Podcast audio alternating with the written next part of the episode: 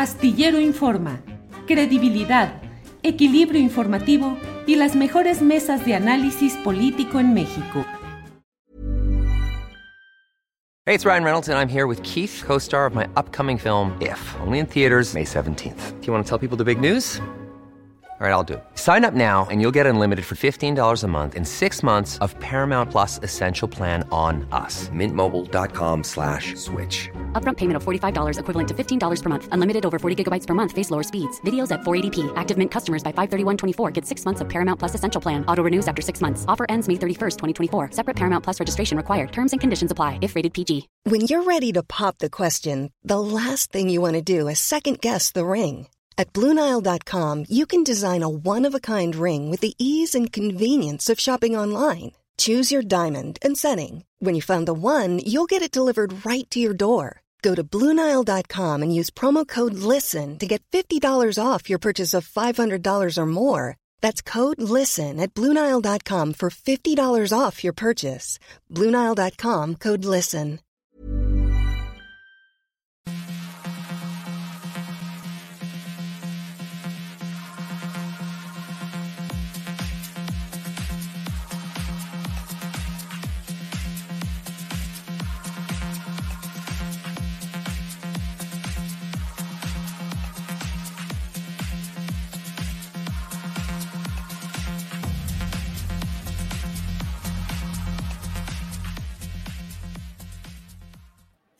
La una de la tarde, la una de la tarde en punto y ya estamos en Astillero Informa. Gracias por acompañarnos en este lunes primero de agosto en el cual tenemos, como siempre, toda la información relevante de este día. Gracias por acompañarnos. Tendremos información con Adriana Buentello, tendremos también entrevistas, eh, eh, tendremos la participación de Claudia Villegas con asuntos económicos, de Jacaranda Correa, que siempre nos ayuda a remover las neuronas, y mesa de periodismo con Jorge Meléndez y con Salvador Frausto. Así es que arrancamos siendo la una de la tarde aquí en Astillero Informa. ¿De qué podemos hablar que no sea lo que ha acaparado la atención pública en estas horas, en este par de días, que son las elecciones internas de Morena? las elecciones en convenciones distritales, con escenas pues muy peculiares y muy preocupantes de acarreo, de compra de votos, de violencia física. El presidente de la República dice que fue una jornada democrática. Algunos eh, actores políticos de Morena tienen otras opiniones. Por ello es que hoy, siendo la una de la tarde con un minuto, me da gusto saludar eh, a Ricardo Monreal, senador de Morena y presidente de la Junta de Coordinación Política. Ricardo, buenas tardes. ¿Qué tal, Julio? Me da gusto saludarte a ti y a todos tus público, tu auditorio aquí en el Astillero Informa. Me da gusto también saludar a, a tus colaboradores que están ahí pendientes. Gracias, Ricardo. Ricardo, pues no hay ni por qué darle vueltas. El tema son las convenciones distritales. Acabo de ver hace unos minutos un video que pusiste en el cual agradeces y expresas solidaridad a quienes participaron en estas convenciones distritales, pero dices, todo estaba prefigurado. O sea, ya todo estaba arreglado. Mira, yo creo que es un problema serio el que está pasando Morena. Yo no le eh, trato de poner adornos a mis expresiones porque nosotros somos víctimas, hemos sido víctimas de este tipo de prácticas en el pasado. Tú lo sabes, tú como periodista has dado cuenta múltiples de estas irregularidades a través de la historia. Morena, de hecho, surge de ahí. Morena surge con el propósito de generar condiciones contra la compra del voto, contra la manipulación del voto, contra el uso de programas sociales, contra la eh, combinación o mezcla gobierno-partido. Todo eso fue parte de nuestra lucha y a mí me entristece mucho haber visto escenas que me desagradan y me preocupan como militante y fundador de Morena. Eh, no puedo aceptar, no admito, aunque se molesten algunos, este tipo de prácticas en Morena. Por eso desde un principio me deslindé, porque yo veía todo el aparato funcionando y lamentablemente aparato de gobierno. Eh, no me parece correcto que los servidores de la nación hayan sido los principales, eh, no quiero decir acarreadores, digo promotores, pero era estructura del gobierno. Los gobernadores y gobernadoras eh, como responsables de la movilización te puedo decir, ojalá y hagas cuentas, eh, Julio, y es impresionante lo que hay y lo que esto provoca en los centros de, votación. Si tú cuentas los votos y presumen que hubo dos millones y medio, no te dan las cuentas, Julio. Tendrían que haber votado como, no sé, creo que 50 por minuto eh, no lo sé, digo, pero eso ya son parte del proceso. Eh, yo no me siento tranquilo y me preocupa que se borren los linderos, se borren las fronteras de lo que es el partido y el gobierno, contra lo que luchamos también. ¿eh? ¿Ves que se restituye el binomio tradicional partido-gobierno? Veo con mucho, mucha preocupación que se borra la frontera.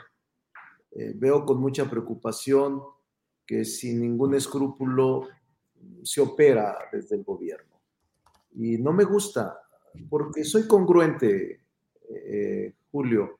Si toda mi vida he luchado contra eso, yo renuncié al PRI en 1997 por eso por la imposición, la exclusión, las prácticas esa que prostituían el voto. E incluso nosotros en el Congreso lo primero que hicimos en esta legislatura fue elevar a rango de delito grave eh, los delitos electorales, que son el uso de programas sociales, el acarreo, la presión, la, la amenaza, todo eso es delito electoral. Y lamentablemente lo vimos reproducir en algunos distritos o en los estados del país. Ricardo, hablas del uso del aparato federal de servidores de la nación. Hablas de la acción de gobernadores que tienen un jefe político, finalmente en la realidad política mexicana.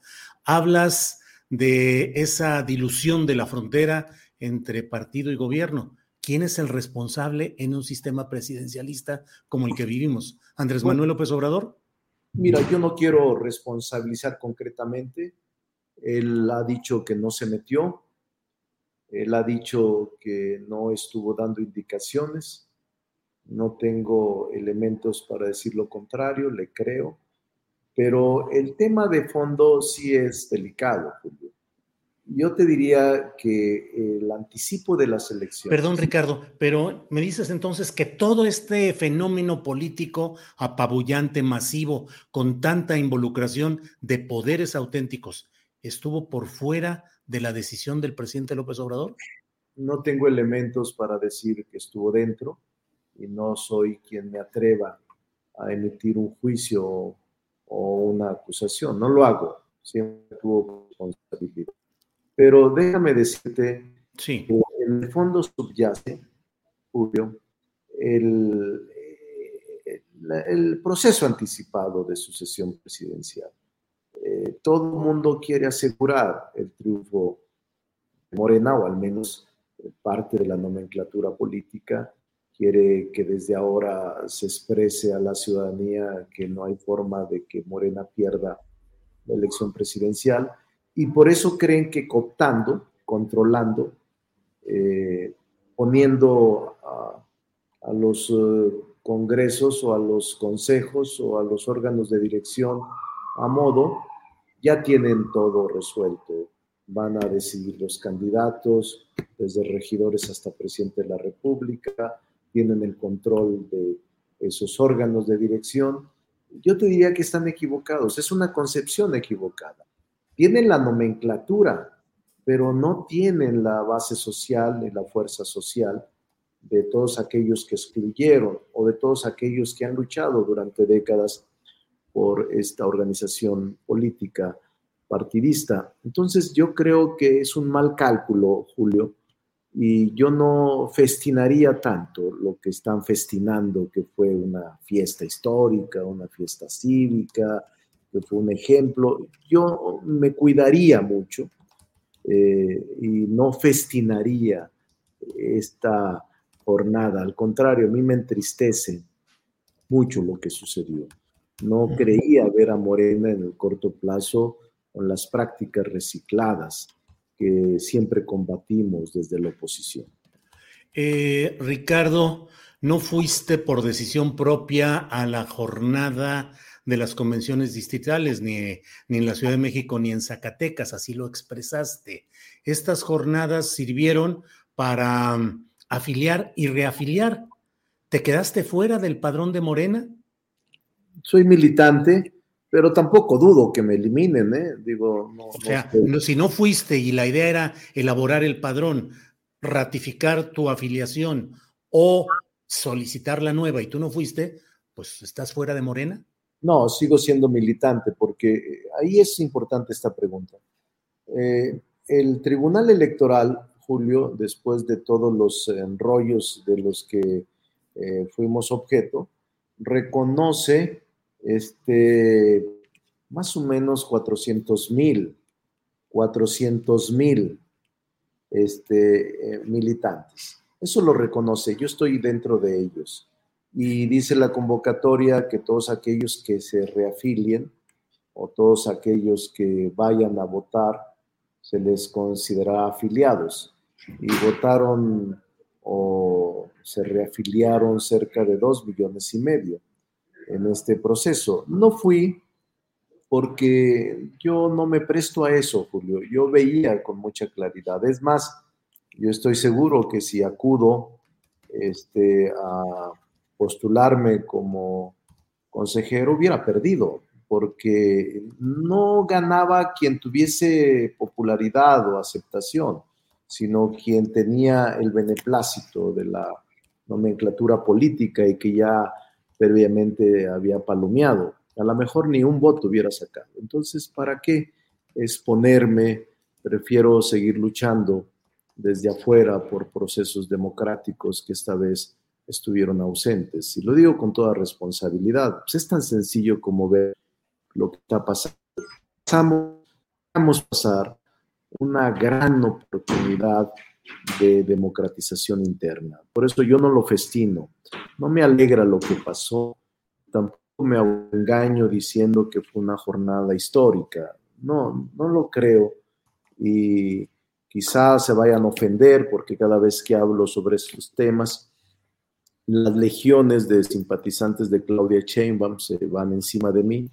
Eh, por sistema, hablo o envío un, un Twitter o hago un comentario y por sistema es impresionante la legión de cuentas, aún no siendo bots, de cuentas y de una estrategia en redes impresionante atacándome. Pero bueno, es parte de ese proceso que también se equivocan eh, los seguidores de Claudia y la propia este, jefa de gobierno pensando en que liquidándome, extinguiéndome, o combatiéndome todos los días van a lograr que yo eh, ceda o que yo renuncie a Morena y me vaya. No lo voy a hacer porque soy fundador y porque he luchado bastante por este movimiento desde hace 25 años aún. Siempre esta acción de ataques cibernéticos y digitales. Ricardo, yo con frecuencia señalo que no entiendo solo que sea un cálculo político a mediano plazo para ir encareciendo o creando circunstancias para una eventual salida tuya de Morena, pero no entiendo si es masoquismo el tuyo el de seguir en un partido donde hay tanto rechazo y tanto señalamiento a tal grado que ni siquiera pudiste asistir a las convenciones distritales que son el primer escalón de la construcción del poder político de Morena. Eh, masoquismo, cálculo político, ¿Qué no, es? Convicción. Convicción. Pero no te quieren, Ricardo. ¿Quién? Eh, los seguidores de Claudia. No, no me digas eso, pues son sistemas. Este, ¿Por qué aparezco con el 14% a pesar de que no me mencione el presidente? ¿Por qué aparezco con el 14% a pesar de esta estrategia de combatirme frontalmente y tratar de desprestigiarme? ¿Por qué aparezco con el 14% dentro de Morena cuando estoy eh, fríamente congelado en Palacio Nacional? ¿Por qué aparezco con el 14%? Porque me combaten dentro, Julio. Es una hazaña ciudadana. Eh, la verdad es que yo les agradezco mucho a mis Hazaña. Hazaña. o saña de ellos contra ti. Hazaña ciudadana mía y de mis seguidores y contra la hazaña de ellos. ¿Por qué, Julio? Te digo, ¿por qué se los voy a dejar? ¿O por qué voy a renunciar a una organización que yo creo en ella, que me costó más de la mitad de mi vida política, que me la jugué con el presidente López Obrador? ¿Por qué tengo que ceder a sus ataques y decir, ya me voy por la puerta trasera y dejar de luchar? No, mi límite es la dignidad, pero además no soy yo un hombre que esté acostumbrado a la comodidad política, tú lo sabes bien, porque has seguido parte de mi vida pública en muchas décadas y nunca ha sido fácil, nunca ha sido fácil mi vida institucional. Pero ¿por qué? Porque creo que México nos necesita. ¿Por qué me mantengo en Morena? Porque creo que Morena no es eh, propiedad de nadie, ni de un grupo, ni de una secta, ni de una facción. ¿Por qué me mantengo? Pero de una persona sí, de Andrés Manuel López Obrador, que es la figura central. Es la figura quizás más poderosa que yo haya conocido. Eh, Pero el partido está creado alrededor de la presencia y la figura de López Obrador. Sí, puede ser. No, incluso voy más allá. Yo creo que no hay partido. Este, realmente quien ha triunfado en las elecciones, quien conduce este movimiento es Andrés Manuel López Obrador y quien decide en este movimiento es Andrés Manuel López Obrador. El partido incluso no tiene organicidad, no tiene vida propia, no tiene vida orgánica. Eh, ahora, Julio, hay una, en los estatutos hay una prohibición tajante de, de participar los funcionarios. Los funcionarios, este, son casi todos provenientes de, ayuntamientos, de estados, de eh, facciones, eh, pero pues ahora los que resultaron eh, como consejeros, sin desdoro a ellos y sin cuestionarlos, creo que hubiese sido muy bueno que surgieran de procesos más democráticos, eso es lo que creo, porque toda la inducción del voto no es democrática toda la prefiguración no es democrático, toda la amenaza y eh, el uso de programas sociales tampoco. Es decir, yo no creo en eso, Julio. Y esto obviamente las legiones de Claudia se van a echar encima seguramente. Pero bueno, yo pienso así. Voy a resistir, porque el país lo necesita, México necesita de unidad, por eso es que quiero ser el presidente de la reconciliación nacional, por eso quiero serlo, porque incluso las legiones que me atacan, te podría decir que no se dan cuenta que aún con el 12%, si no estamos juntos, no van a ganar en el 24. ¿Qué es lo que no piensan? ¿Cómo van a conciliar después de que nos liquiden al 12%?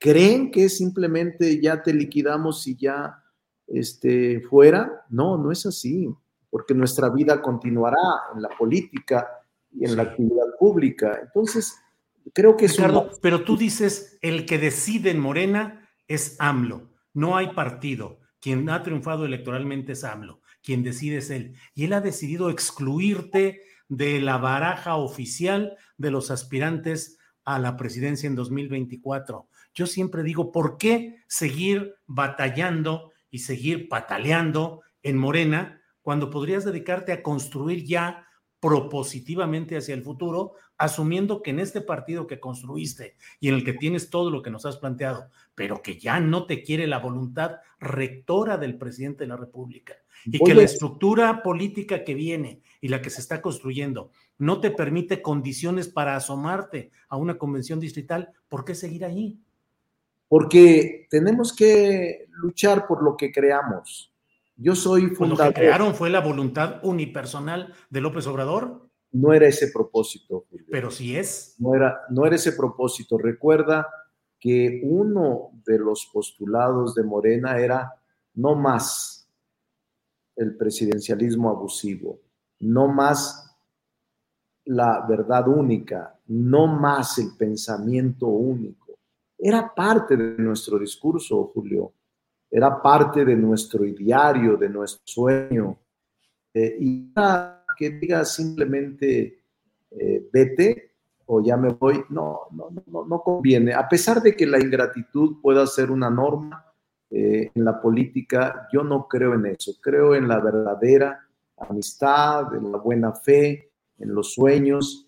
Creo en que este país es gran eh, nación y que hay enormes desafíos en los que se requiere la cohesión y la unidad. No creo en la polarización permanente, no creo en la confrontación para siempre. En cambio, sí creo en que hay posibilidades de celebrar acuerdos, consensos y que estemos unidos en lo fundamental por los grandes retos y desafíos que México tiene, Julio, que no son pocos y que tendremos que enfrentarlos en, ya en este momento. Y por eso persisto, resisto, y mi límite es la dignidad, como fue también en, otro, en el otro partido poderoso en 1997. Ricardo, eh, si me permites este giro, diría que tampoco te ayudas mucho con visitas y fotografías como la de Silvano Aureoles, que es uno de los personajes más rechazados en Morena y a quien se reputa o se le imputa el ser uno de los financiadores de Latinus, que es un medio totalmente confrontado con la 4T y con Morena. ¿Por qué tener ese tipo de alianzas o de cercanías? Mucha gente eh, ha cuestionado este encuentro, algunos con razón. Y yo te diría que desde hace muchos años he tenido una relación de conocimiento con él. Hemos sido senadores juntos, diputados juntos. Yo no tengo odios, Julio. Y si él tiene cuentas pendientes con la ley, o si tiene cuentas pendientes o es dueño de medios de comunicación, pues es su problema. No es mi problema. Yo no cargo con esos problemas. Yo simplemente lo saludé. Vino él al Senado a pedirme una audiencia. Y yo soy muy fácil en el sentido de que platico y dialogo con todos. Me reúno con el PAN, con el PRI, con el PRD, con MC, con el PES, con el PT, con el Verde. Me reúno con todos porque es mi trabajo dentro del Senado como presidente de la Junta de Conexión Política. Como presidente de la Junta, tengo que platicar con todos porque todos son integrantes de la Junta entonces, reunirme con Silvano, saludarlo, a mí no me desmerece el que con eso ya soy traidor o con esa fotografía represento desconfianza. Eso es pensar muy pequeño y es pensar eh, como los facciosos, como todo lo que estamos cuestionando. No, yo me reúno con todos. Si él tiene, es dueño de Latinus, si él es dueño de alguna otra cosa, si él tiene cuentas pendientes de corrupción o hay cuentas insolventes en su gobierno, pues que actúe la ley, que el Ministerio Público y el juez determinen, pero él y todos tienen el derecho de la presunción de inocencia.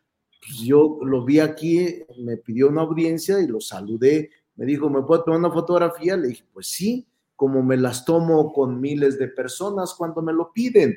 No soy pues ni censor, ni torquemada, ni soy persecutor de nadie. Soy un senador modesto que puede platicar con todo mundo y en todas partes. Y si Silvano Aureoles tiene cuentas pendientes con la ley, que la ley le exija las cuentas y eso es todo.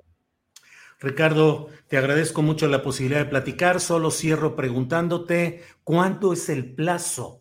Dicen que la política es el manejo también de los tiempos.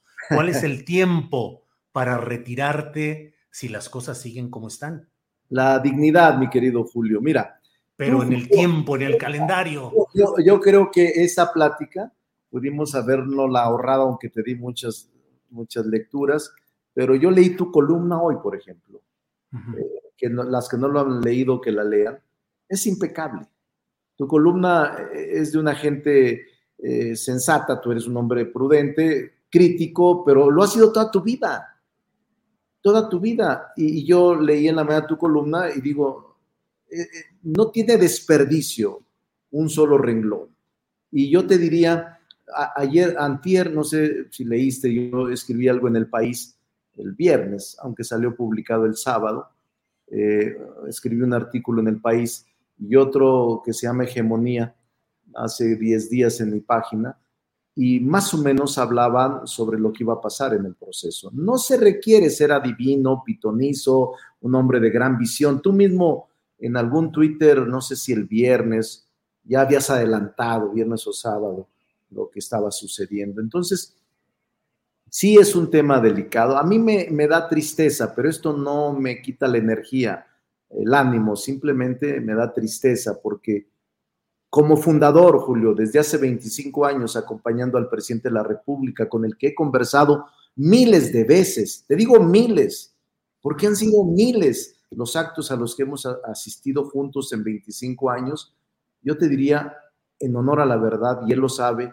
no soñamos con esto. No era nuestro propósito esto. Nuestro propósito era democratizar, la vida pública, separar al partido del gobierno, dejar que la gente decidiera, mejorar la calidad de la democracia y de la vida de los ciudadanos, pelear por los menesterosos, luchar por los humillados, no humillar a la gente, luchar por los más pobres, eh, quitarle privilegios a la clase política y pudiente eh, de manera ilegal adquiridos bienes. Es decir, teníamos sueños, Julio. Soñamos, yo mismo soy un soñador. Yo no creo que esto se me quite de la mente hasta el día que me muera, que Dios me lleve, pero eh, que me permita. Pero digo, esos son sueños que yo no puedo ahora simplemente decir, bueno, pues, este, eh, ya cambié mi sueño y cambié mi actitud y ahora yo sí creo que fue un ejercicio ejemplar, históricamente impecable, este, incuestionable. Yo no puedo decir eso, Julio, aunque moleste a algunos que no creen en mi posición o que me combaten diario sistemáticamente por indicaciones. Digo, no puedo aceptarlo y vamos a resistir. Bien, Ricardo, pues te lo agradezco. Hoy es 1 de agosto. ¿Te ves dentro de un año, en el 1 de agosto de 2023, todavía como morenista? E-, es que tus preguntas son exactas y con mucho este, sentido y contenido. No lo sé, Julio. Te puedo decir que no quiero mentir. Simplemente registremos. Voy a tratar de seguir en Morena. Estoy luchando en Morena a pesar, a pesar de todo. Ricardo, te agradezco mucho y evidentemente seguiremos platicando de estos temas que vienen a toda velocidad. Gracias, Ricardo. Saludos, Julio, un abrazo. Hasta luego, gracias. Bueno, pues ha sido la voz de Ricardo Monreal, senador por Morena, eh, presidente de la Junta de Coordinación Política, es decir, él es quien coordina los esfuerzos de Morena en el Senado de la República. Eh, ahí, desde luego, veo que está el chat muy movido. Eso no es ser democrático. Adiós, Monreal. Va el candidato del PRIAN. Voy a tratar de seguir en Morena a pesar de todo. Ahí está la cabeza. Dice, bueno, está muy rápido todo. Pésima entrevista, dice Benjamín Ortiz Espejel. Eh, Julio, ¿te sabías tan bueno entrevistando? Dice París Hernández. Eh, dejaste el chat ardiendo, dice Gancito Power. Monreal nos quiere engañar. A pesar de Morena, bueno, hay de todo por aquí. Pero mire, vamos ya, vamos de inmediato eh, con lo que tenemos, em, con lo que tenemos de lo que ha pasado en este sábado y domingo que van a dar mucho de qué hablar. Mire usted, vamos de inmediato con un eh, video en el cual Mario Delgado habla de que quienes dentro del movimiento eh, critican, lo critican al propio movimiento, son traidores a la patria, traidores. Escuchemos lo que dice Mario Delgado.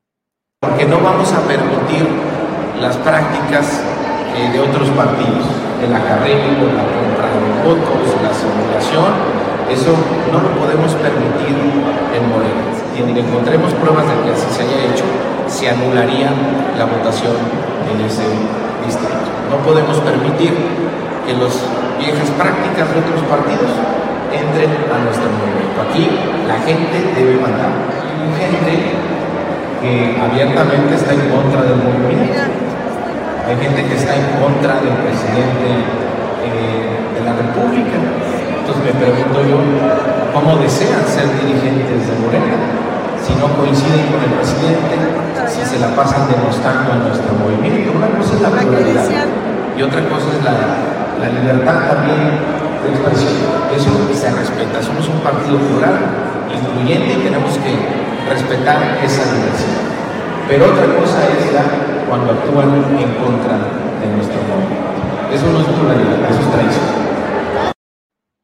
Eso dice Mario Delgado. ¿Qué ha dicho el presidente de la República, Andrés Manuel López Obrador, sobre este mismo tema? En la mañanera, esto fue lo que dijo.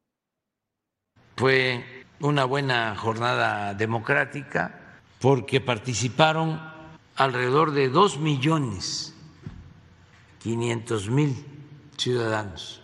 Fue masiva la participación. Conducir esta jornada fue pues muy meritorio de los dirigentes, Mario Delgado, Citlali, la secretaria, y todos, muchos dirigentes, violaciones, eh, acarreos, eh, inducción de voto, y hubo todavía este, ese tipo de prácticas, pero en muy pocas casillas, no se generalizó. No es como los opositores, los conservadores, eh, hubiesen querido, porque estuve viendo que repetían y repetían y repetían de fraude y de irregularidades, pero no, nada que ver con lo que ellos han hecho. Eh, felicidades a todos los que participaron ayer. Ojalá y así se haga en todos los partidos de Mauleón. entonces, tengo ahí como 10. Y cuando los veo así, uniformes, como ayer que los vi, dije, ah, lo que es, ya, por eso hablo de maniqueísmo. Ya digo, si estos están diciendo que estuvo mal, pues es que estuvo bien, porque lo que es malo para ellos es bueno para nosotros. Y respecto a los golpes, la violencia, las acusaciones, los videos, lo que hay sobre este tema, que dijo el presidente, helo aquí. Los problemas internos que se registraron hayan llegado incluso hasta la violencia. ¿A dónde? hayan llegado incluso hasta la violencia. No, no, no, este, porque no fue así. Hubieron diferencias de 553 centros de votación, solo se cancelaron 19 de 553, es decir, el 3.43%. Y de los 300 distritos, solo se tienen que anular 5. O sea, elecciones para repetirse o para, este, sí, repetirse. 5, el 1.66. Y les puedo decir dónde de los 300. No me corresponde a mí, pero Tehuacán, Istepec, Salina Cruz, Pichucalco, Tenejapa, Huehuetán, Motocintla, Songolica, Papantla, Metepec, Ayutla, Renacimiento y Tijuana, un distrito de Tijuana. O sea, eh, eh, son estos distritos. Bueno, ¿qué ha habido? Vea usted, por ejemplo, este video en el cual se ve, pues físicamente algo de lo que ha sucedido. Por favor. Hey!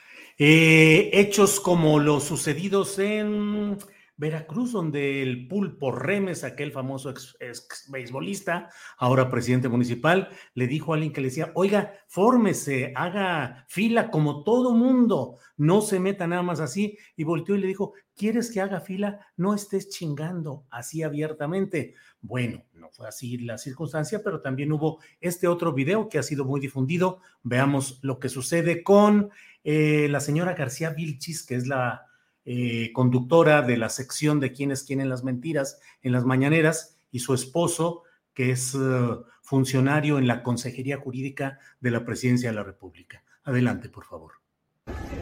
¿Cómo estás, René? Me da gusto verte, pero la entrada es por allá donde está toda la gente formada y no por aquí, carnal. Sí, se formaron. Se me hace una grosería de tu parte que te metas por donde es la salida, que ahí dice salida y que tú te metas y te burles de la banda. No se vale. Sobre todo tú que se supone que fundaste el partido, carnal. No puedes hacer este tipo de cosas. Entrar y que te valga madre el cómo se organizan las asambleas del partido. De veras, me sorprende de alguien como tú. no, se formara no yo, pero tu chaparrito no debe de venir aquí. Yo, yo entiendo muy bien que tiene sus propias necesidades pero no puedes hacer eso tú. Pueden turnarse tu esposa y tú para cuidar al, al, niño, pero no puedes justificar ese mal actuar con tu niño, menos poner a tu niño por delante. Lo que tú me quieras decir es un error gravísimo. No me toques el brazo, por favor. O sea, no puedes hacer eso, de veras. Y bueno, te voy a denunciar con la pena y a ti también. En Hidalgo, Casillas volando.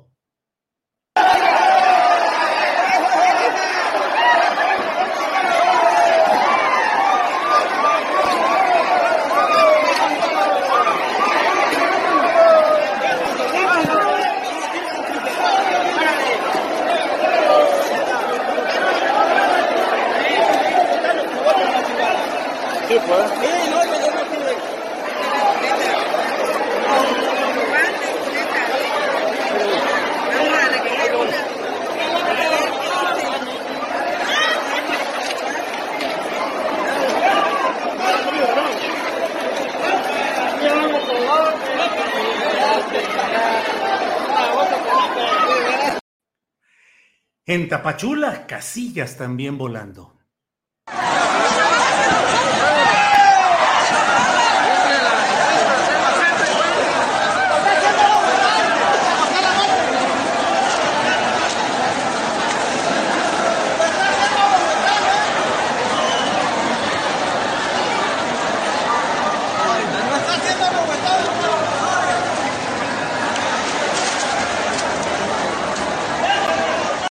Un mensaje al presidente López Obrador desde Michoacán.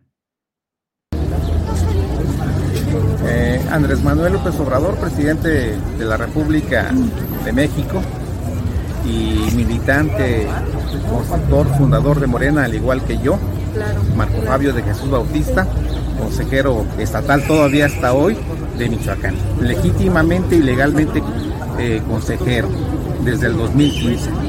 Pues solamente para decirte, mira, mira lo que han hecho de tu partido, de nuestro partido, un acarreo vulgar, descarado, de, de gente que viene a votar, pero no, viene simplemente ya a emitir un nombre de un hombre y una mujer para ser consejeros estatales. Fíjate, el acarreo inmisericordia de, de lo que está haciendo Mario Delgado, yo no sé si por instrucciones tuyas o con la complacencia tuya. Simplemente quiero dar constancia de ello. Ve, es increíble lo que han hecho y están haciendo de Morena. Gracias, saludos. En Chicoloapan, Estado de México, una denuncia. Buenas tardes, este, ciudadanos y afiliados y partidarios del, de Morena. Este, soy Yasmín Andrés, soy observadora escrutador de Morena en el municipio de Chicoloapan. Entré a, a realizar mi votación y me di cuenta que las casillas están vacías y nada más están dejando entrar personas que vengan con movilizadores de parte de eh, gobierno de Nancy Gómez en Chicoloapan y sus aliados y a todos los demás ciudadanos los tienen esperando por un periodo de dos o tres horas. Quien está organizando esto es el síndico Dan Hernández a quien le reclamé y del cual tomé video de cómo están manipulando la entrada para no permitir que la gente que no es eh, partidaria de ellos vote. Eh, lo cual reclamé y empecé a grabar. Sin embargo, ahí había varias compañeras movilizadoras de Morena, en específico la, exdirectora de Desarrollo Social, Lorena Miranda. Em, también estaba ahí una de las cuñadas de, Nancy Gómez, que es esposa de, del señor eh, Carlos Ríos y por quienes fui amenazada y amedrentada y comenzaron a golpearme al momento de ver que yo estaba grabando. También fui agredida por un policía municipal que estaba ahí adentro y que eh, me amenazó también eh, por estar grabando. Lo único que estaba haciendo era defender el derecho de los ciudadanos al libre voto. Sin embargo, fui golpeada, me arrebataron también mi celular. Bueno, pues son algunos de los señalamientos eh, John Ackerman en su cuenta puso también algunos testimonios, lo vamos a entrevistar a las uh, dos de la tarde, pero mire, aquí está algo relacionado con las chuapas. Adelante.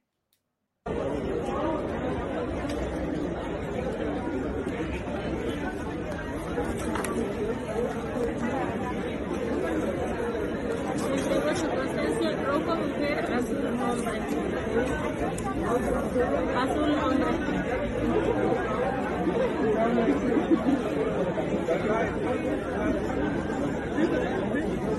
Vean ustedes, ahí está el nombre. Está el nombre además. ¿Ya lo vieron ustedes? Ahí está, el señor. Este es el nombre ahí. Es Ramírez Cepeta. Esteban Ramírez Cepeta. Ahí está el nombre de ustedes. Esteban Ramírez Cepeta. Trae el nombre del señor. Vean ustedes, de este tamaño es el, el fraude. Vean ustedes. Ya lo traía apuntado además. Ya ven ustedes. Una funcionaria de casilla que dice cómo votar.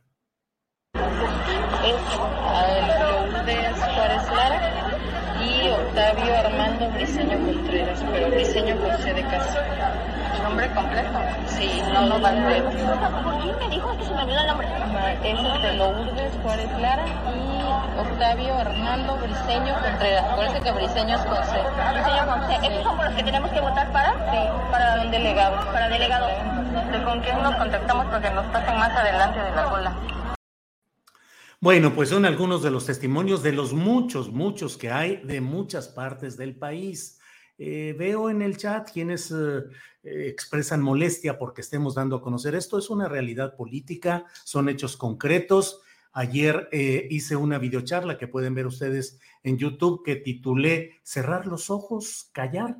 No, no creo que ni como periodista, ni como ciudadano, ni como hombre de izquierda deba uno de cerrar los ojos y de callar ante lo que es evidente y lo que está sucediendo, que constituye la forma como se va a construir el poder de los próximos años, la dirección de Morena en sus diferentes niveles y la creación de las condiciones para que estos mismos factores de poder consigan las candidaturas que luego lleguen al Congreso de la Unión, a los congresos estatales, a los diferentes cargos. No creo que sea momento ni de cerrar los ojos ni de callar. Pero es la una de la tarde con 42 minutos y ya sabe usted que los lunes tenemos la oportunidad de platicar con Jacaranda Correa. Ella es periodista y conductora de Canal 22, a quien saludo como siempre con mucho gusto. Jacaranda, buen lunes. ¿Cómo estás, mi querido Julio? ¿Cómo te va? Bien, todo en orden aquí viendo el movimiento político electoral en Morena y toda la discusión que se ha generado. Estuvo pues, tremendo, tremenda la jornada. Y bueno, mira, yo, así como tú decías hace un instante, no son tiempos este, de callar ni de mirar a otro lugar. Creo que, creo que es importante señalar todo lo que has comentado, ¿no? Pero fíjate que yo voy a señalar un punto a favor de Morena y uno en contra a partir, digamos, de una de una ley, una ley que está parada ahí en el Senado en espera de, que se apruebe, que se, se, regrese a la Cámara de Diputados. Y es un tema sin duda realmente urgente, importante, pero como muchas otras iniciativas, Julio, están paradas en medio de una saturación tanto en la Cámara de Diputados como en el Senado y bueno, pues vamos a ver si les da tiempo realmente de desatorar todo esto. Pero bueno, yo me refiero a um, algo que tiene que ver con el tema de los cuidados en México, un, concepto que ha cambiado muchísimo en la, en la última década y cruza por muchísimos lados de la vida eh, cotidiana de cualquier persona. De hecho, el feminicidio terrible todavía no aclarado de, Luz Raquel en, Zapopan, en Jalisco, pues volvió nuevamente a poner el tema en la agenda pública, en los grupos quienes se dedican a cuidar, ¿no? Quienes se acompañan en este tema. Creo que mm, pues volvió nuevamente el tema ahí, por ahí también estaba eh, viendo lo que publicó tanto Daniel Robles como su mamá sobre este tema de los, de los cuidados, este Julio. Y Digamos que esto tiene que ver, entre muchas otras cosas, al problema que se enfrentan mujeres, ¿no? Que hacen un trabajo de cuidadoras en, este país y sobre todo mujeres que cuidan hijos con hijos, hijas con discapacidad o adultos mayores, aunque hay que subrayar que este tema, el de los cuidados, la política de los cuidados, no solamente pasa por acompañar personas con alguna discapacidad o alguna enfermedad, es un, es un tema mucho más amplio y solamente como para poner a, nuestro auditorio en sintonía, eh, el tema de los cuidados tiene que ver con todas esas acciones que están destinadas a garantizar nuestro bienestar físico y emocional eh, en términos cotidianos de, personas que tienen algún tipo de dependencia. Y repito, no solamente son personas con discapacidad o adultos mayores, ¿no? También pueden ser niñas, niños en, situaciones... Em, pues llamémosle eh, normales, ¿no? Y es tan relevante este, este tema, eh, creo que la pandemia nos dejó clarísima la importancia que tiene que ver este asunto y sobre todo con el, tema de las mujeres, que justamente Morena, hace ya más de dos años, Julio presentó una iniciativa con algunas eh, propuestas de la sociedad civil, algunos colectivos, organizaciones, sobre todo de eh, de personas que tienen eh, algún familiar con enfermedad o discapacidad. Y eh, esta iniciativa, que es el Sistema Nacional de Cuidados, que se aprobó en la Cámara de Diputados, se mandó al Senado, pero está ahí parado, tiene que ver con un tema muy importante es cómo nos hacemos responsables para crear políticas públicas de asistencia, de acompañamiento a la gente que necesita cuidados. Y eh, aquí se involucra sociedad civil, iniciativa privada, que eso es muy importante, y el Estado, ¿no? ¿Cómo, cómo se puede caminar de manera conjunta? Porque hasta hoy digamos que eh, el Estado sí provee algunos servicios eh, a partir de algunas instituciones, pero son muy precarios y están en muy malas condiciones. Y lo vimos, regreso al caso de Luz Raquel con, el, con su hijo, a quien le dijo una institución, ya no podemos este, cuidar, ya no podemos hacernos cargo de, tu pequeño. O sea, es un tema realmente eh, muy complejo. Y esto tiene que ver con que mm, fundamentalmente las mujeres, Julio, son las que asumen la carga, ¿no? Básicamente de, los cuidados, por aquí hay un dato muy interesante, son las mujeres quienes se convierten en cuidadoras, primero de los niños, las niñas, enfermos, temporales o permanentes, o personas con alguna discapacidad y de los adultos mayores, aunque también son cuidadoras de personas no dependientes. Y del total de las horas que se dedican a, los cuidados de, de cualquier integrante de la familia o no, el 71% son realizados por mujeres, Julio, lo que nos abre una discusión enorme en términos de la desigualdad que eh, pues en la que, a la que nos metemos ahí en este, en este tema, Julio, y por eso este Sistema Nacional de Cuidados, pues lo que intenta hacer es em, garantizar que las cargas de trabajo sean distribuidas, subvencionadas, sociedad civil, iniciativa privada y el Estado. En fin, Julio, que creo que este es un tema muy importante, la ley está parada y pues sin duda creo que hace falta un empujoncito de nosotras, este, como periodistas también, de la propia sociedad civil, para que esto en medio de la cantidad de cosas que tienen ahí en el Senado, pues sea legislado, Julio, porque eh, si no nos vamos a volver a quedar a la mitad y de nada sirvió que eh, Malú Mitchell, quien fue quien tomó esta iniciativa, la presentara, se, acordara con una buena mayoría de los partidos, se quedan ahí en la congeladora, Julio. Así es que, pues yo quería reflexionar eh, sobre esto y dar ahí algunos eh, datos a nivel general, Julio. Qué bueno que tocaste este tema, Jacaranda, porque efectivamente es uno de los puntos en los cuales se muestra la inconsistencia o la debilidad de nuestro sistema de salud y de asistencia social porque efectivamente los casos de las cuidadoras, que en su gran mayoría son mujeres, no tienen ningún tipo de apoyo institucional o estatal más que de manera muy simbólica. Lo acabamos de ver efectivamente en Zapopa en el caso de Luz Raquel, lo estamos viendo actualmente en el caso de Maura Aro, la mamá de Daniel Robles Aro, que sale con nosotros los viernes, un joven inteligente, lúcido, que quiere ser comunicador y que tiene parálisis cerebral, solo mueve los ojos y quien lo tiene que cuidar, cargar, atender, limpiar, alimentar en la boca, porque no puede comer comida sólida, es la mamá. Y la mamá desde hace 10 días eh, salió de una operación en el Seguro Social que resultó mal, se resultó fallida, tienen que programar otra y lleva 10 días esperando con un problema de vesícula, de dolor, eh, de todo, que la programen y también qué va a pasar cuando ella no esté y no pueda cargar y mover al propio Daniel. Lo doy como un ejemplo de lo que sucede. Y en el Seguro Social no hay respuesta y no hay atención para programar rápido esa operación, pero como ello está lleno el, país de mujeres que tienen que atender a niños con discapacidades, con problemas de salud en diversos órdenes, eh, personas de la tercera edad, ¿qué hacer? Pero pues está tan complicado, Jacaranda, que luego dicen, que la propuesta que no se presupuesta se va a la cesta porque no, no sirve de mayor cosa. Entonces, hay dinero, el Estado tiene dinero y capacidad para hacer esto.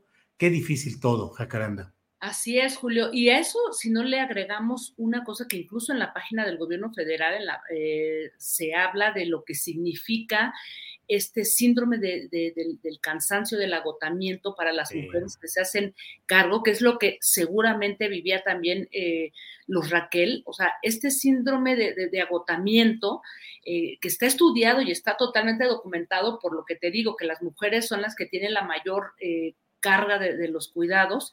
Imagínate, este, Maura, ahora en medio de, de este problema eh, de, la, de la operación fallida y está esperando, no le alcance el dinero, obviamente, para poder pagar a un, a un cuidador. Y de verdad es un, es un tema urgente, este, Julio, quienes tenemos pacientes o familiares con Alzheimer o demencias seniles, también, o sea, estamos en total eh, orfandad y sin ninguna asistencia, sin ningún apoyo, y entonces la voracidad del, mercado llega a llenar ese hueco, pero lo hace bastante mal y con muchas fallas, eh, mucho dinero y además poca rigurosidad. Así es que ojalá, de verdad, este, que esta iniciativa se se mueva de ahí del Senado, se apruebe, se regrese antes de que termine este año. Pero vamos a ver, este Julio. Jacaranda, como siempre, muchas gracias en estos lunes en que nos ayudas a remover las neuronas y asomarnos a temas eh, relevantes, importantes. Gracias, como siempre, Jacaranda. Un abrazo, querido Julio, y muy buena semana. Igual, hasta luego, gracias. Bien, es la una de la tarde con 52 minutos. Vamos ya a nuestra siguiente estación en este trayecto informativo y vamos de inmediato con la periodista y directora de la revista Fortuna, Claudia Villegas. Claudia, buenas tardes. Hola Julio, muy buenas tardes. Feliz inicio de agosto.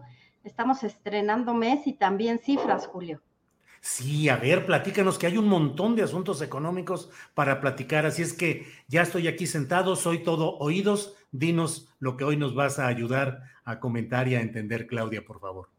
Gracias, Julio. Pues el fin de semana estuvimos analizando, estuvimos debatiendo y sí me permito usar el verbo debatir porque tuvimos crecimiento en el trimestre julio, trimestre a trimestre, del segundo trimestre de este año contra el tercer, el segundo trimestre del año pasado de 2%. Y entonces, pues ya sabes, Julio, que llegaron todo tipo de comentarios cuando mandamos una nota en la revista Fortuna, un análisis del de, eh, economista Tomás de la Rosa, que dice que está muy bien, ya llevamos crecimientos eh, por quinta vez consecutiva, lejos de lo que se estimaba, ¿te acuerdas? De que ya íbamos a caer en recesión, que recesión técnicamente son tres trimestres de caída. Entonces tuvimos crecimiento del 2%, Julio, mientras Estados Unidos caía, pero eso qué significaba en términos pues de un análisis un poquito más ponderado.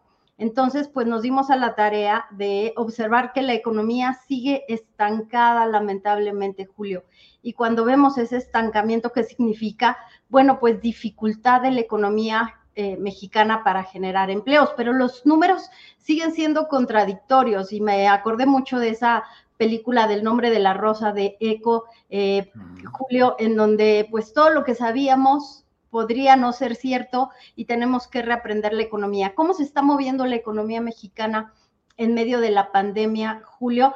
Bueno, pues tenemos incrementos en recaudación eh, durante los primeros meses del año 3.3 billones de recaudación, un crecimiento del 4%, Julio. Hoy tenemos remesas creciendo a un ritmo de 5.500 millones de dólares, que eso me lleva a mi siguiente comentario, Julio, que tiene que ver con el factor del trabajo. ¿Qué tipo de plazas se están creando en México y por qué nuestros paisanos se siguen yendo a Estados Unidos, Julio?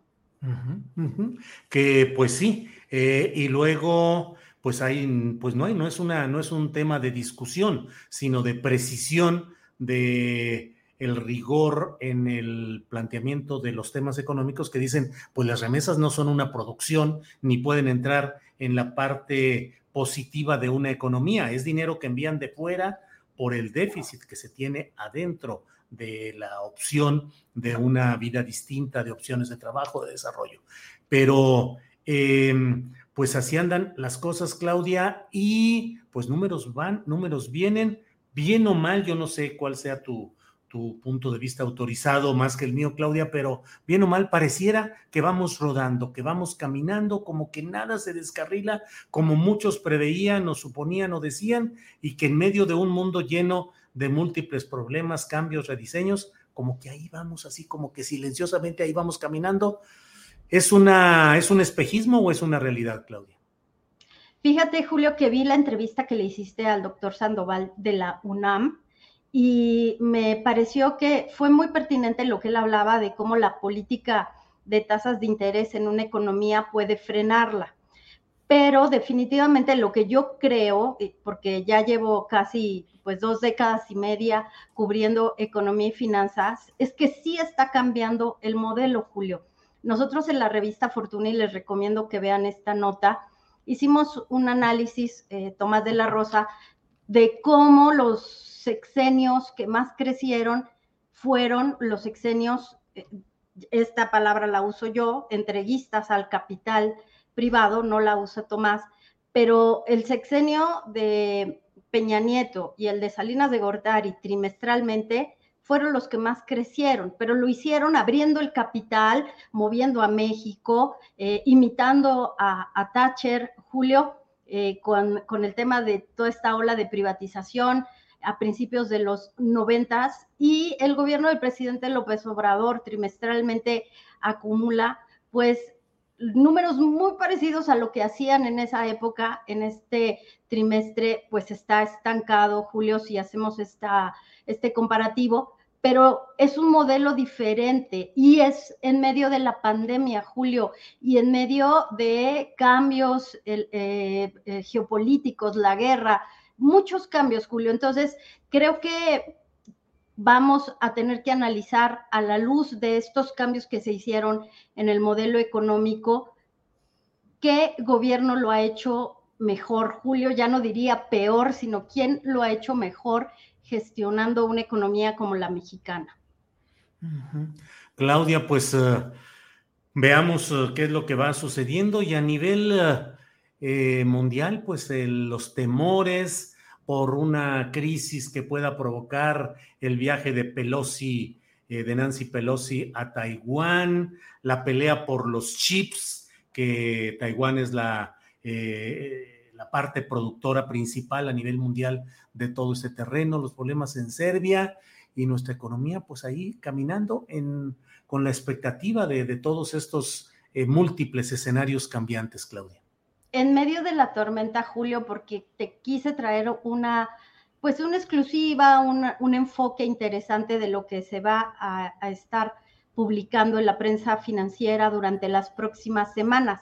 Tenemos en medio de esto que es el nearshore y la reubicación de plantas, todo este cambio, Julio, pues información de que ya se están agotando las plantas industriales, todas las naves para instalar eh, eh, empresas que quieran suministrar a Estados Unidos. Eh, Estados Unidos este trimestre no creció como debiera porque hizo muchas importaciones muy lejanas, porque sí ya le está afectando todo lo que está pasando en el mundo y bueno, ya veremos cómo le está impactando.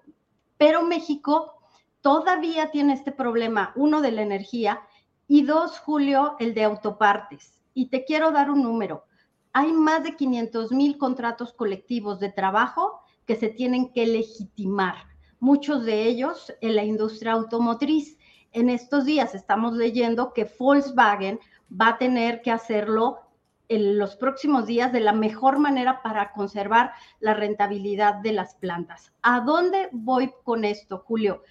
El TEMEC nos impone un nuevo marco legal para la legitimización de los contratos colectivos. Y en este momento, en medio de cosas políticas donde yo no me quiero meter porque no conozco mucho, pero donde yo veo que hay una gran confrontación, hay el riesgo de que estos, esta legitimización, estos procesos también se vea un poco contaminado por este ambiente político en donde a los estadounidenses, Julio, les interesa que haya inestabilidad porque lo que no quieren es que estos contratos colectivos se negocien de una manera positiva para México, porque estamos compitiendo con ellos por la inversión, Julio. Entonces, un poco para cerrar el comentario es, es momento de cerrar filas, sindicatos, porque hay ahí asesores de sindicatos estadounidenses que lo que quieren es generar inestabilidad.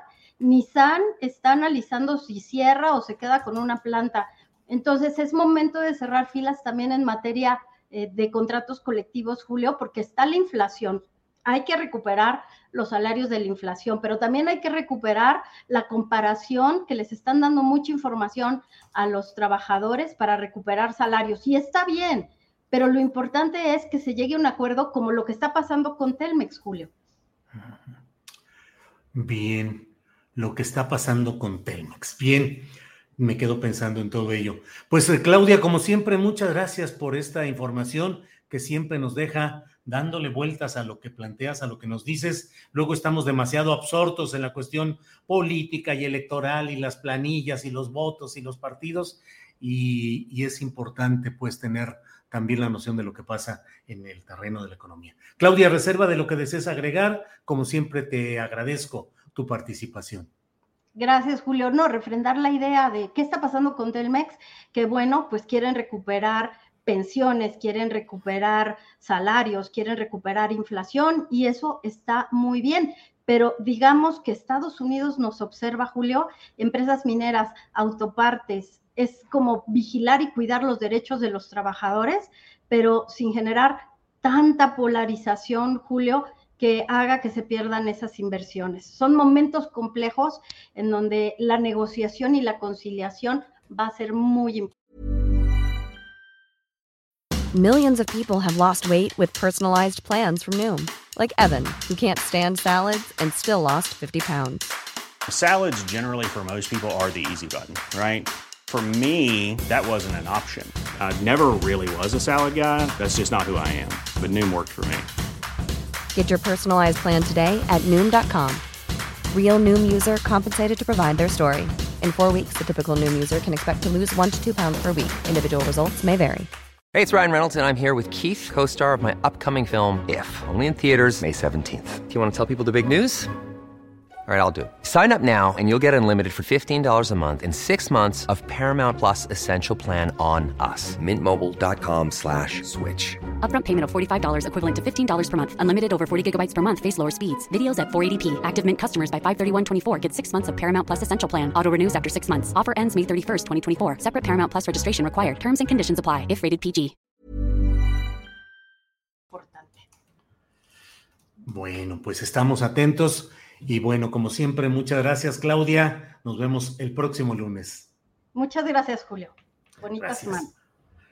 Bueno, pues eh, ya sabe que el chat está listo para entrar calientito enseguida. Ay, hubo muchos comentarios con la entrevista con Ricardo Monreal, muchos, eh, muchas opiniones de diversa índole, desde quienes estaban en contra ah, del político zacatecano, quienes me acusaban a mí de estar eh, dando información sesgada y entrevistar a quienes no desean. Eh, luego la información que hemos dado detallada de algunos de los puntos en los que hubo conflictos. Si nos pusiéramos a realmente recuperar todos los lugares donde hubo conflictos, creo que nos tardaríamos un buen rato en este programa. Así es que listos todos porque viene con nosotros, siendo las dos de la tarde con tres minutos, el doctor John Ackerman. Él es académico, columnista y conductor en el canal 11 y en TV UNAM. John, buenas tardes.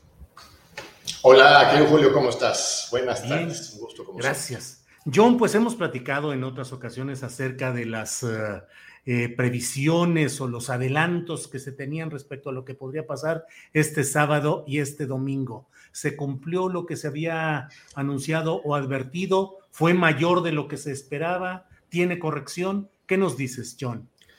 Pues tú lo decías muy bien ayer en tu, tu charla astillada, te lo escuché con, con mucha atención, me pareció muy certera tu opinión. Esto pues este, ya estaba eh, anticipada, este escenario.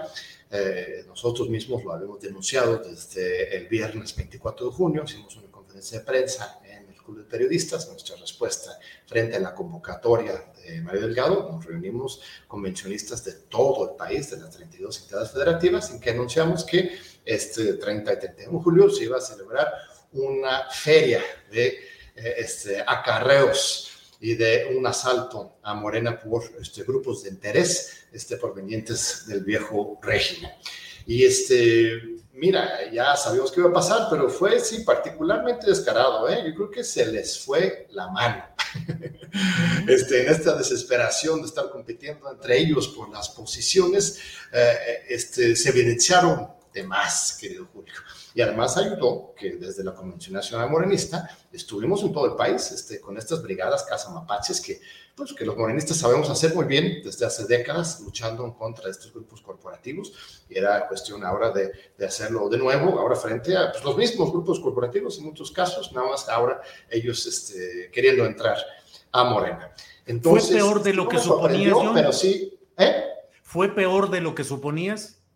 Yo creo que fue más grotesco, más transparente de lo que quizás se imaginaba.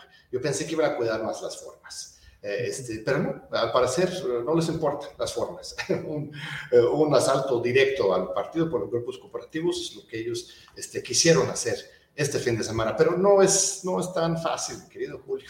Este, primero tenemos muchísimas evidencias. Estamos ahorita armando en la sitio web morenademocracia.mx todo una, un expo fraude, un expo fraude de todas las diferentes prácticas y videos y fotos y testimonios que nos han llegado. También estamos armando los expedientes de impugnación que vamos a presentar a la Comisión Nacional de Honestidad y Justicia y también al Tribunal Electoral en su momento en que se acreditan todas las irregularidades. Hay cosas muy sencillas, más allá de lo del acarreo, que es algo indignante, inaceptable, pero en términos más técnicamente electorales, eh, este, no se contaron las boletas electorales al inicio de la jornada electoral. No sé si hayas sido este, funcionario de casilla alguna vez, observador electoral, Julio, pero al principio de la jornada electoral se debe sacar las, las boletas, contar cuántas son, incluso el presidente de la casilla tendría que firmar atrás y al final de la jornada contar cuántas boletas sobrantes hay, cuántas se utilizaron y resguardar estas boletas. Pues esto no se hizo en ningún caso en los distritos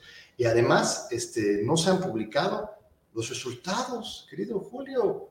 Se están circulando por WhatsApp por las redes diferentes sábanas de diferente índole, ¿no? Algunos muy formalitos y algunos hojitas arrancadas así de cuadernos escolares, he visto, este, así con los cuadritos y los nombres y, y las firmas. Eh, eh, este, no hay resultados oficiales. Y ya desde el sábado, hay dos días han pasado, no sabemos dónde están las boletas electorales, no sabemos dónde están las urnas. ¿Qué pasa si, por ejemplo, el que llegó en sexto lugar, este, quiere impugnar para que llegue a quinto lugar, porque entran cinco consejeros por cada lista de género, eh, y quiere pedir, por ejemplo, un voto por voto, casilla por casilla. Eh, este, ¿Dónde están esas boletas? Y estamos seguros que no hayan sido tocadas, manoseadas, rellenadas en estos días. Pues yo no sé. Es una cosa terrible. No se han cuidado las formas básicas. Este, este reparto generalizado de los nombres y los apellidos de para quién votar es algo realmente muy indignante. Y este, un ejemplo, por ejemplo, del sobregiro del acarreo es el caso de Veracruz. Eh, Esteban Ramírez Cepeta, este, hasta ahora ha sido el delegado de Mario Delgado en Veracruz, el delegado en funciones de presidente del, Comité Ejecutivo Estatal en Veracruz, este, recibió 6.300 votos, estimado Julio, en un solo día, en ocho horas, en una casilla. Este, en esa casilla en totalidad se, se emitieron 13.000 votos, es decir, 27 votos por minuto. Uh, una cosa escalofriante. Si son reales esas, esos votos, pues es una hazaña de este, la organización social moderna, y este, pero levanta bastante sospecha con respecto a si realmente esta, estas, estas, votos son, son legítimos. En Gustavo Madero, en la Ciudad de México, Julio César Moreno, este, pues, lo conoces bien, lo conocemos, un perredista eh, este, de aquellos clásicos, eh, también recibió como 4.300 votos en la asamblea de este, de este sábado en la Ciudad de México a partir de un operativo masivo de acarreo y coacción del voto. Eh, este, el Tribunal Electoral el miércoles pasado este, ordenó al partido a que, bueno, eh, dos partes de esa resolución. Uno, avalaron esta idea de que pudiera votar, acudir a las asambleas cualquier persona, eh, pero dijeron que esas personas tenían que eso no solamente entregar una solicitud de afiliación, sino que también el partido tenía que este, registrar esa afiliación y emitir alguna constancia de que la persona ya estuviera afiliada para poder, ahora sí, acudir a votar en cumplimiento con el estatuto que dice que esas asambleas son para afiliados. Este, pues esto no ocurrió. Eh, el partido repartió papelitos que dicen constancia, pero que no tiene eh, ningún nombre, apellido, folio, este, no es una constancia de afiliación eh, debidamente integrada. Entonces las personas votaron este, simplemente como ahí les va. Este, no se hizo este procedimiento obligado por la sentencia del Tribunal Electoral eh, este, del partido, este, hacia el partido para estas asambleas del miércoles pasado. Entonces, eh, este, hubo violencia, hubo violencia en muchas este, asambleas, algunas asambleas ya se cancelaron, pero todo se tiene que evaluar las condiciones este, legales y democráticas de todas las otras asambleas. Insisto, todavía no tenemos resultados, ni siquiera se ha impugnado todavía formalmente este proceso y hay un proceso, el derecho electoral mexicano es muy bueno. Este, el problema es que no se cumple, pero es excelente porque permite este, varios días después de cualquier proceso electoral a que se realicen las impugnaciones, el partido tiene que evaluar, el tribunal tendría que evaluar y hay estándares básicos de democracia con cuales tiene que cumplirse cualquier este, comicio en México.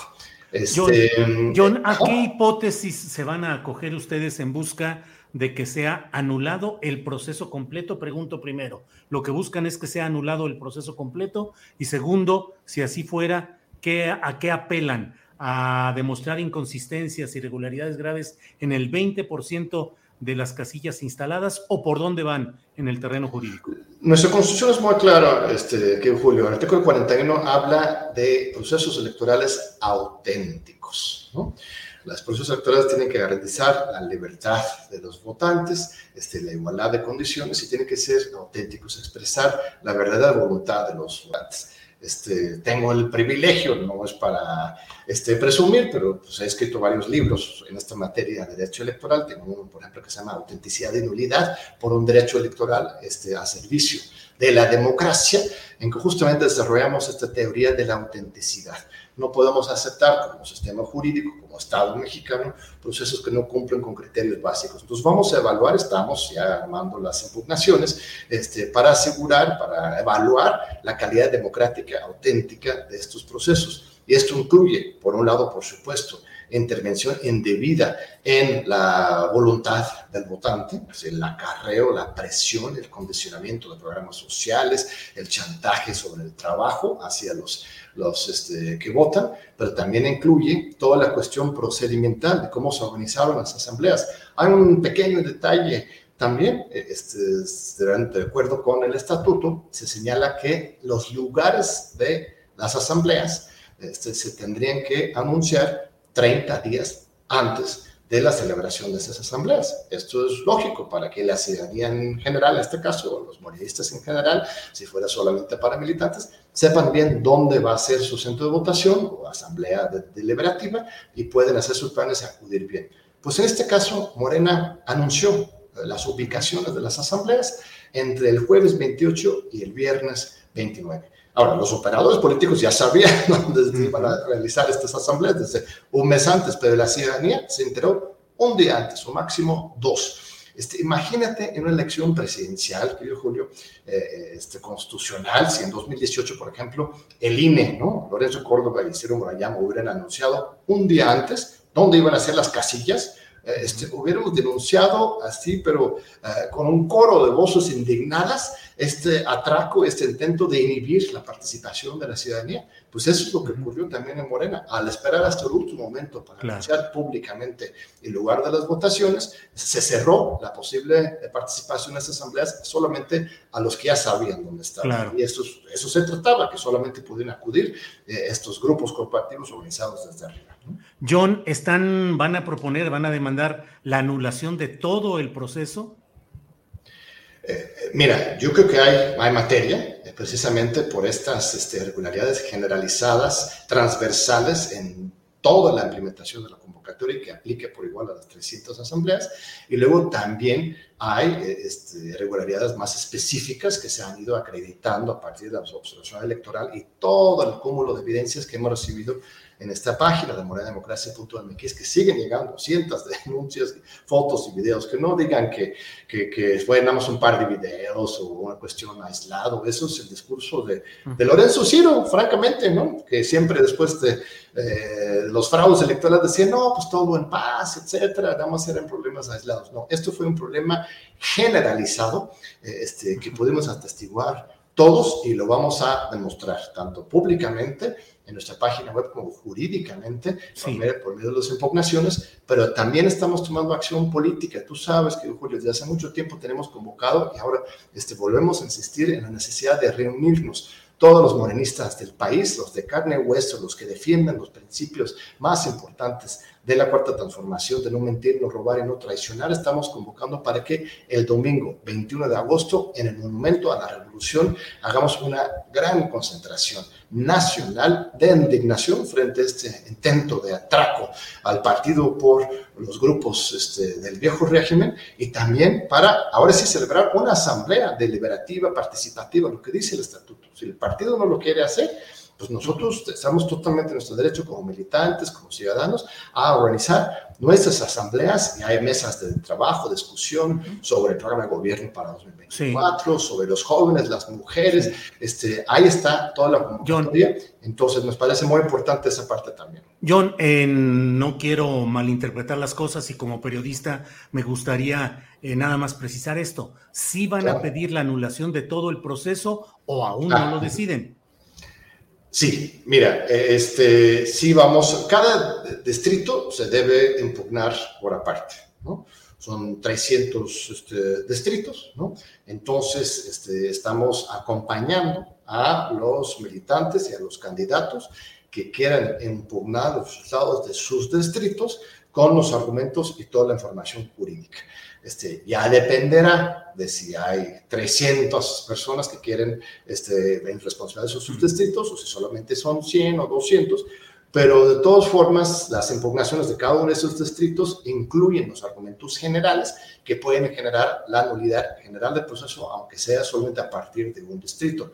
No sé si recuerdas, en 2006, por ejemplo, no existía esto de la nulidad abstracta, una, una elección constitucional, entonces este, se presentó un juicio madre, ¿no? que incluye todos los argumentos dentro de un distrito, y esto aplicaba para la elección en, en, en, su totalidad. Entonces, algo así, estamos justamente todavía determinando las estrategias jurídicas más adecuadas, pero este, sí, en general estamos impugnando la legalidad del proceso y en particular, algunos distritos en particular donde tenemos evidencias más contundentes, también se les va a exigir este, su nulidad. Ahora, no estamos buscando echar abajo nada más por sí el proceso. Nosotros somos los primeros que hemos insistido desde siempre que se tiene que celebrar un Congreso Nacional Ordinario. De hecho, por eso lanzan esta convocatoria, porque nosotros estamos exigiendo tanto este, que se cumpliera con el estatuto, que se hiciera un Congreso Nacional, este, que la cúpula no tuvo otra alternativa que hacer la convocatoria, nada más que le hicieron a su manera, de manera este, totalmente sesgada, con la intención no de empoderar a las bases, sino más bien de aniquilar y acabar y expulsar del partido a los, a los fundadores más importantes, de, los, los obradoristas más este, leales, este, que no son pocos, ¿eh? son la mayoría del movimiento. Entonces, este, pues eso, no nos vamos a dejar, tío Julio. La verdad es que es muy clara la estrategia de Mario. Este, tú mismo lo dijiste ayer, él tiene una visión corporativa, perredista por un lado, o si quieres más estadounidense, un partido de colaboración, de, de, colaboración de, como agencia de colaboración de empleos, eh, este, pero nosotros no estamos de acuerdo con esa visión de partido. Nosotros defendemos los estatutos y la idea del movimiento partido y, este, y no nos vamos, no nos vamos, de ninguna manera.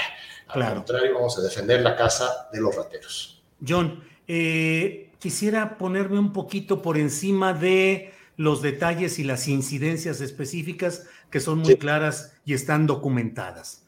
Pero te quiero preguntar, lo que vimos ayer es una maniobra política del más alto nivel que busca rediseñar las relaciones de Morena con gobernadores, grupos de poder que tienen dinero para movilizaciones, para invertir en la política. Es decir, no es solamente el que se haya ganado o perdido una consejería distrital, sino te pregunto, estamos en presencia de una alianza para un rediseño mayor de la política en México y para una reformulación de Morena. Yo me atrevería a preguntarte, ¿murió la Morena anterior el viernes y estamos ya en presencia de una Morena reciclada corporativamente? Pues es lo que están buscando. Yo creo que la muerte este, no la podemos decretar porque todavía hay mucha vida mucha vida, mucha sangre fluyendo por las venas de, Morena, este, de los miles y millones de fundadores del movimiento que se han acercado a esta iniciativa de la Convención Nacional Morenista y otros grupos, no somos los únicos en general, hay, mucha vida, hay mucha vida, pero esa, vida es justamente la que les asusta. ¿no? Y quieren acabar con ella, este, quieren o sacarlo o matarlo. Y este, justamente, tú lo has descrito muy bien, el proyecto es esa, un Morena este, que funciona de acuerdo con las viejas claves priistas o perredistas. Este tipo de elecciones, fíjate, uh -huh. este, con acarreados y este, eh, el voto corporativo, fue justamente lo que echó a perder al PER. Uh -huh. sí. Este, es precisamente este tipo de acciones que generaron los tribus, destruyeron internamente al partido. Este, por eso, por eso, en el estatuto de Morena, se diseñó otra manera de este, elegir las autoridades, en lugar de a partir del votas y te vas, como bien uh -huh. has categorizado este proceso, más a partir de asambleas deliberativas de los militantes. Por eso se diseñó el estatuto así, para evitar que Morena se volviera el PRD. Y lo que estamos viendo ahorita es esa estrategia de perredización o priorización no se ha muerto, querido Julio, de veras, hay mucha sangre, este, por eso tenemos que seguir adelante. Eh, este, la convocatoria el 21 de agosto va a ser muy importante, muy, muy importante. Una gran concentración nacional en el monumento a la revolución de, este, para expresar por un lado, nuestra indignación frente a esta eh, traición a los principios de López Obrador y de Morena, y de propuesta y de acción, no solamente de desahogo, sino de construcción, eh, de seguir construyendo esa gran alianza nacional de los obradoristas de base a favor de la defensa de la cuarta transformación, porque un necesitamos un partido fuerte, y un partido fuerte es uno que está arraigado en las bases, no uno que este, funciona a partir estrictamente de acuerdos populares. Eh, este, ese partido del pueblo del movimiento es lo que nos va a permitir que seguir ganando elecciones y este, defendernos en 24 de este ataque de la oposición y los neofascistas. No estamos haciendo el juego a la oposición, por favor. Todo eso te quiero quien está, quien le está haciendo el juego a la oposición es Mario Delgado, quien invitó la oposición al partido. Quien está trayendo todos estos opositores a Morena, pues es Mario Delgado. Él está literalmente haciéndole el juego a la oposición al invitarlos dentro de Morena.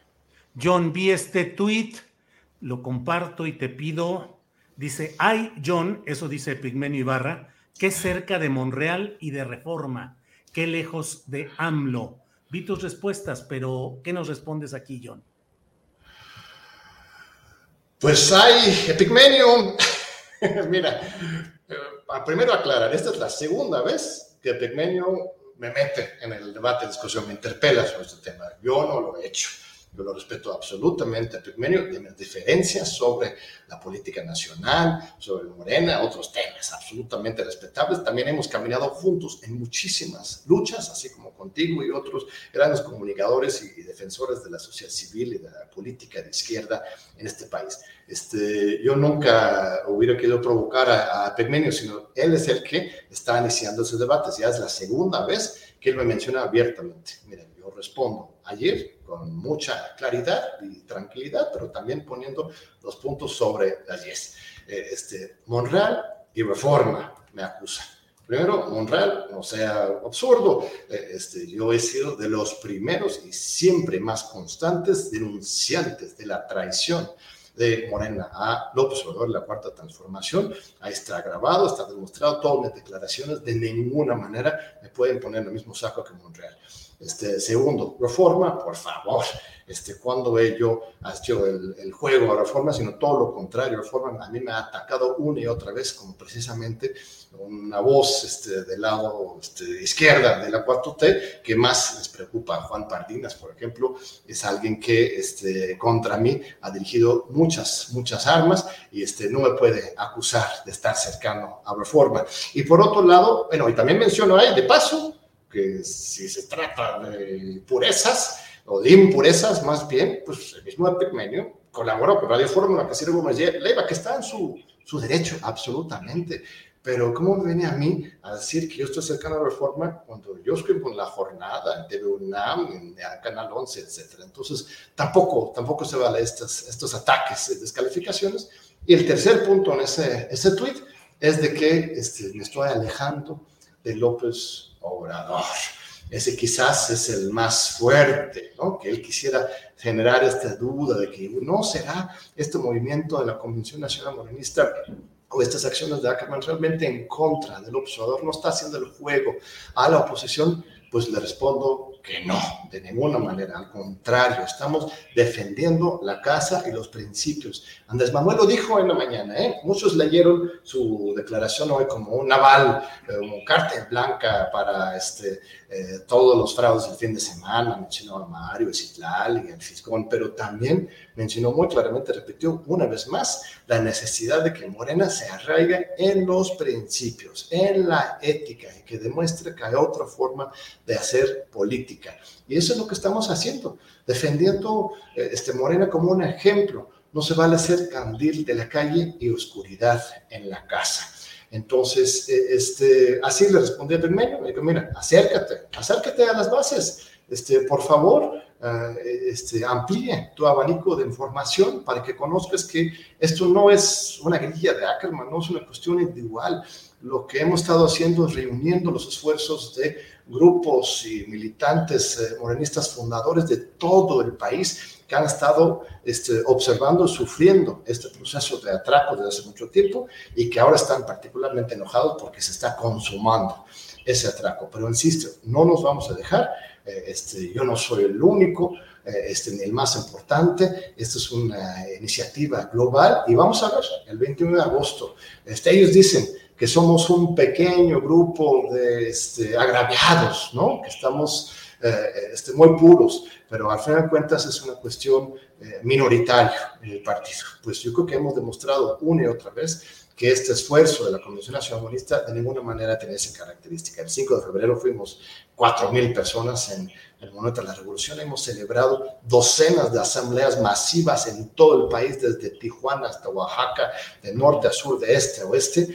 Y este 21 de agosto, en el momento de la revolución, eh, este, pues vamos a demostrar que este, la mayoría de los moranistas eh, este, comprometidos estamos con eh, el presidente del observador, estamos con Morena y estamos en contra de este, el atropello de los estatutos y este, a favor de una pluralidad desde abajo, construir una pluralidad, este, no esa unidad este, que se grita desde los templetes y las matracas diciendo oh, unidad, unidad, pero que al final de cuentas maltrata y falta, le falta respeto a, las bases, ¿no? La base, en lugar de solamente obedecer, tiene que participar y construir partido. Eso es lo que nos mm. fortalece en contra de los adversarios. John, te agradezco mucho esta oportunidad de platicar a fondo sobre estos temas y bueno, esperaremos cuáles son los resultados tanto de las gestiones judiciales que hagan ante el Tribunal Electoral como ante la Comisión Nacional de Honestidad y Justicia. Y bueno, pues aquí seguiremos atentos. Por esta ocasión, te agradezco, John Ackerman. Gracias, querido Julio. Un honor y un gusto como siempre. Te mando un fuerte abrazo. Igual, hasta luego. Bien, ha sido John Ackerman. Muchas gracias a todos quienes nos acompañan. Hay mucho movimiento. Dice Julián Mercado, dice, si Ackerman y sus familiares les hubieran dado eh, el hueso que querían, estaría reclamando ahora.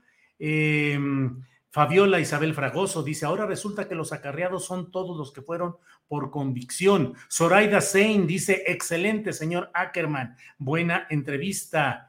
Eh, eh, qué pena, y esto se pondrá cada vez peor, dice Katy Valdés. AMLO es el único, los demás no olvidan sus raíces. Bueno, pues son varios de los muchos comentarios que hay en esta, en esta, en el, el chat, en el chat de nuestra transmisión. Vamos a un pequeño promocional y regresamos en unos segundos para entrar ya.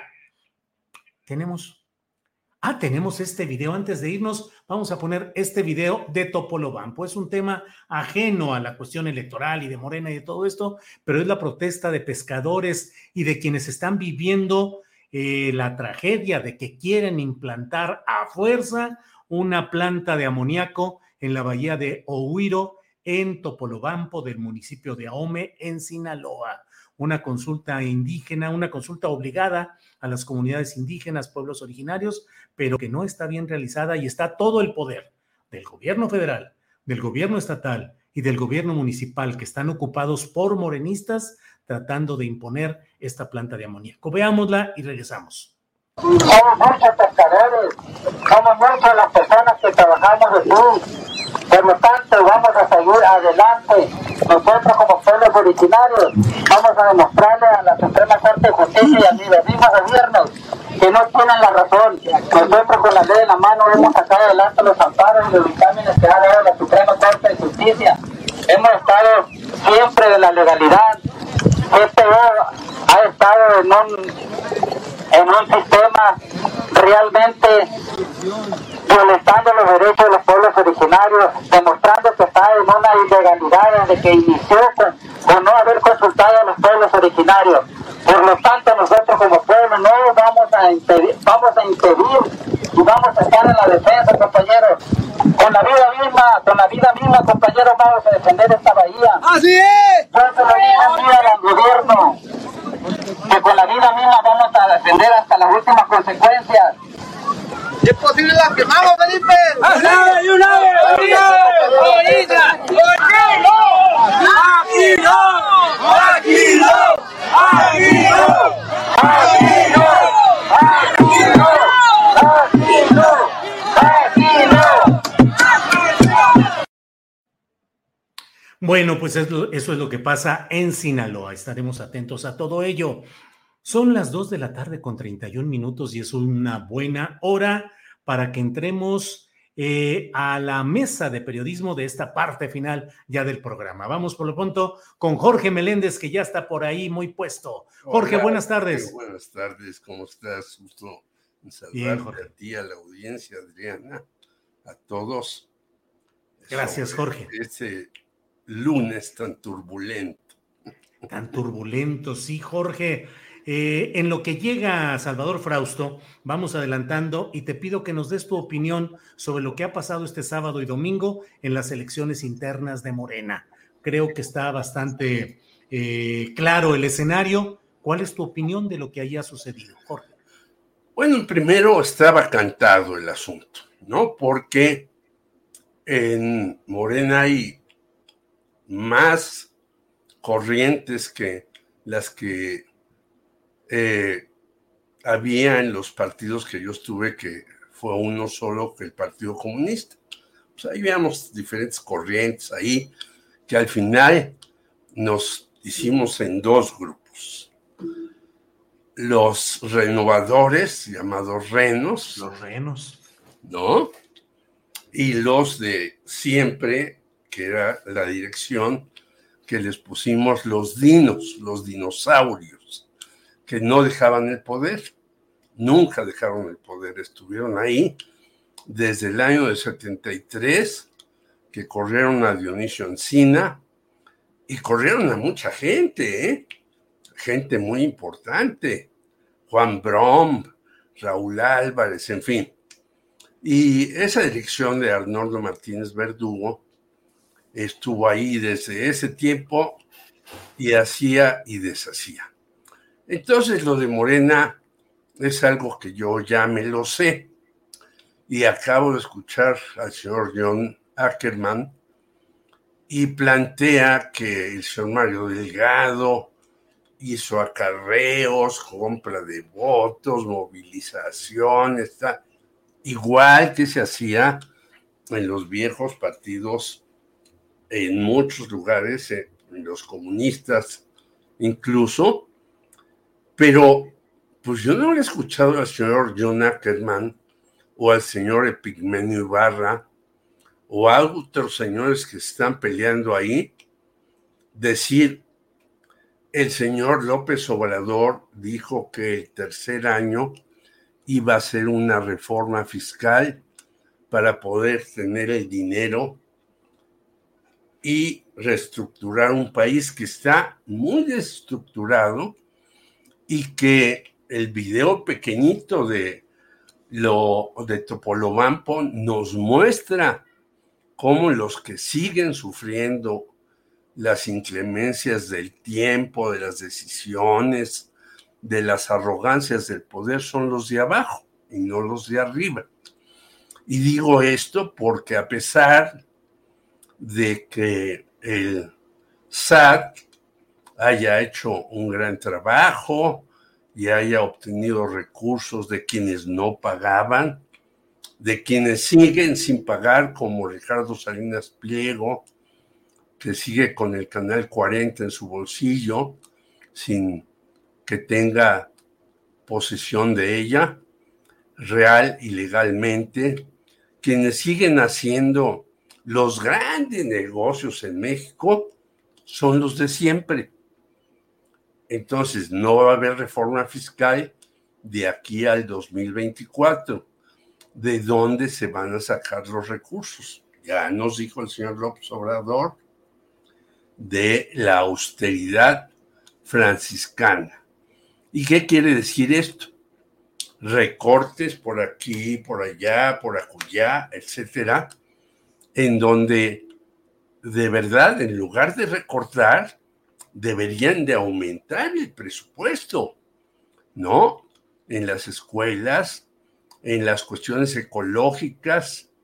Leía eh, hoy a tu compañero de páginas, Iván Restrepo, que soy amigo de él desde él hace muchísimos años. Yo trabajé en un organismo del Policofa y hice con Iván Restrepo un proyecto para que los profesores del Poli ganaran igual que los de la universidad, porque los del Poli ganaban eh, lo que ganaban 40 horas, como los de secundaria. Y entonces hicimos una reforma ahí para que ganaran eh, igual que los de la universidad. y conozco de sus esfuerzos de el Centro de Codesarrollo y todo eso. Y lo leo igual que a ti y a muchos de la jornada todo el tiempo y se reduce a, dos o tres cosas que dice el señor Iván Restrepo. Están cortando los árboles como si fueran una cosa que se pudiera reparar en un día, en un año o en diez años. Los talamontes están ahí sin que nadie los estorbe. Sí. Los narcotraficantes igual. ¿Y eso qué trae como resultado? Pues que la mariposa monarca está a punto de desaparecer, como muchas otras cosas. Entonces, lo que se requieren son recursos para reconstruir este país. ¿Y de dónde van a salir? De la autoridad franciscana, mientras el señor Germán Valleres, el señor Carlos Slim, el señor Salinas Pliego y algunos otros, el señor Valleres ya murió, pero su familia tiene todo el emporio, ganan como nunca habían ganado en un sexenio. Entonces, podemos hacer una transformación sin dinero, únicamente restringiendo gastos, achicando cosas, pues yo digo, claro. Bien, Jorge. Ni en Francia, bueno, hasta en Francia ya el señor Macron va a hacer eso, en España, Pedro Sánchez ya les va a poner impuestos a los bancos y a muchas otras cosas. Claro. Personajes que no quieren la transformación de sus países, Claro. pero que necesitan hacer esto. Bien, Jorge, gracias. Salvador Frausto, tú bienvenido, buenas tardes. Hola, Julio. Hola, Jorge. Muy buenas tardes. Es un gusto Buenas tardes. Salvador, tu lectura sobre lo sucedido este sábado y domingo en las elecciones internas de Morena, ¿cómo viste todo lo que se ha dado ahí, las acusaciones, las palabras del presidente de la República, que considera que fue una jornada de democracia, las impugnaciones que vienen? ¿Cómo ves todo lo que ha sucedido, Salvador? Sí, pues vemos a, a- a Morena, a Morena en llamas, eh, como decimos eh, coloquialmente cuando hay conflictos de esta naturaleza. eh, eh, y tiene varias lecturas, me parece, el asunto. Por una parte, eh, pues hay una gran cantidad de irregularidades eh, que fueron distribuyéndose a partir de las redes sociales durante todo el fin de semana, eh, eh, acarreo de, votantes a las urnas, vimos incluso algunos conatos de conflicto, de broncas, de golpes.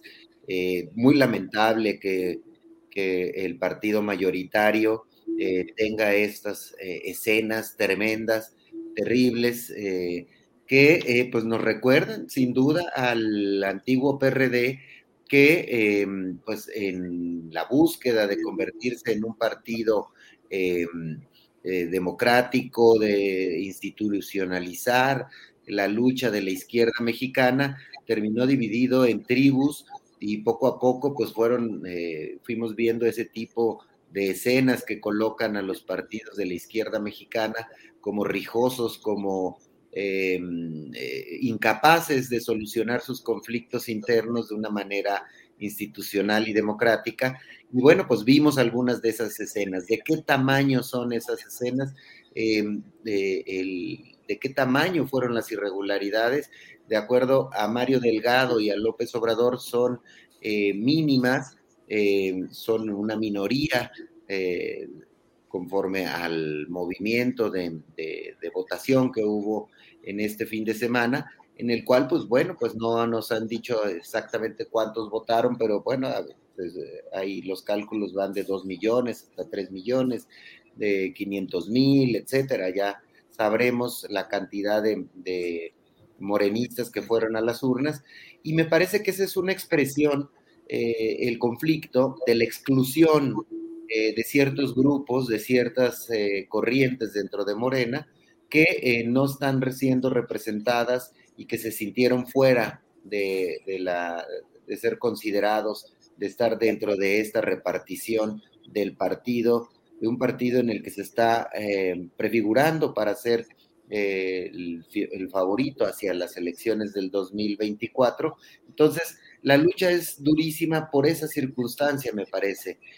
Un partido que en el 2018 gana la presidencia y de ahí para acá ha ganado 22 gubernaturas, tiene la mayoría de la Cámara de Diputados, la mayoría en la Cámara de Senadores, eh, una gran cantidad de, presidencias municipales o alcaldías y eh, pues la lucha por el poder está ahí adentro, no está en el PAN, en el PRI, en el PRD, en el Movimiento Ciudadano, sino ahí dentro. Y si no aprenden los morenistas a tener elecciones eh, y procedimientos de decisiones internas más moderados, pues lo que estamos viendo es eh, que se está dibujando las rupturas y salidas de ese, de ese partido. ¿De qué tamaño está por verse? Pero sin duda es un foco rojo que alienta al pensamiento de que Morena puede dividirse de cara a las elecciones del 2024 si no sabe decidir sus procedimientos de manera democrática e institucional, Julio. Salvador, ¿te refieres a esa división pensando en las grandes figuras, es decir, que renuncie Ricardo Monreal o Marcelo Ebrard o alguien así? ¿O hablas de rupturas incluso en los niveles municipales y estatales, donde diferentes grupos llegaron pues a la violencia física y a una serie de confrontaciones en busca de imponer las candidaturas de cada facción? ¿Piensas en un resquebrajamiento posible de Morena a esos niveles distritales, municipales, estatales? Sí, me parece que las eh, rupturas o los resquebrajamientos pueden ser en los dos niveles. Eh, por una parte, en los que vayan a buscar estas eh, personas que aspiran a ser congresistas, que buscan una diputación, que busquen una senaduría, una presidencia municipal y que no encuentren espacios, pueden ir a hacer em, fuga y moverse hacia otros partidos eh, de oposición, eh, de los que son actualmente partidos de, oposición. Pero por otra parte, también la representación a nivel nacional de figuras como Ricardo Monreal, como Marcelo Ebrard, podrían eh, alcanzar a esos niveles si no hay procedimientos institucionales y democráticos. yo creo que sí, ya son focos rojos de Em, que el partido fuerte, que, insisto, ganó la presidencia y 22 gubernaturas en cuatro años, pudiera eh, no llegar unido a las siguientes eh, etapas de la elección. Las inmediatas son Estado de México y Coahuila, pero después viene la elección presidencial y bueno, pues se tiene que dirimir de alguna manera democrática estos asuntos, si no va a haber em, eh, decisiones dentro del partido en el gobierno. Gracias, eh, Salvador. Jorge Meléndez, mm, toda crítica en estos momentos a este, de estos procesos de Morena está llevando al desarrollo de enojo y molestia en ciertos segmentos que dicen, no le des armas al enemigo, estar criticando es exhibir lo que está sucediendo y eso no es bueno.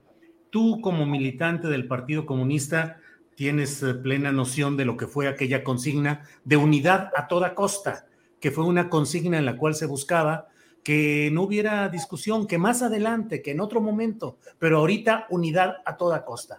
¿Cuál es la experiencia de esa unidad a toda costa y cuál es el papel de la crítica y la, autocrítica en los momentos específicos, en los momentos actuales? Unidad a toda costa era anular a cualquier voz disidente. Esa es la verdad. No hay que buscarle mangas al chaleco. Unidad a toda costa era el líder decide y los demás callan. Y así fue. Y eso fue la ruptura y eso fue la debacle y eso fue la desaparición del llamado, mal llamado campo socialista porque yo estuve en varios países y no había socialismo ahí, había una dictadura de un partido. Entonces, la unidad a toda costa es una mentira terrible. Pero del otro lado, Julio, no hay una lucha de ideas. Porque si el señor López Obrador dice, no, pues fueron poquitos, bueno, que vaya el señor Ackerman a hacerle un mitin al señor López Obrador afuera del palacio para decir no es cierto y no este, lo hacen los que están en contra de esa situación que dice el señor López Obrador y que dice el señor Mario Delgado. Yo lo que veo en Morena, y siempre lo he visto, yo por eso jamás me afilié, es que no hay un debate programático, ideológico, teórico y con los problemas de los nuevos tiempos. Si no hay una idea, por eso las famosas encuestas. Bueno, ¿qué es una encuesta? Algo que hace una compañía, puedes contratar no a tres, a ocho, a diez.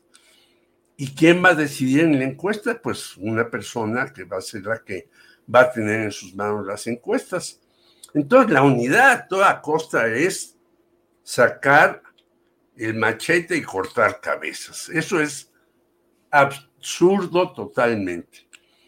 Y la otra cuestión que hemos insistido aquí en tu programa, lucha ideológica, formación de cuadros, una verdadera democracia desde la base, que no existe, a pesar de que dicen algunos que sí, que han hecho reuniones y que hay sí democracia en la base. No hay democracia en la base.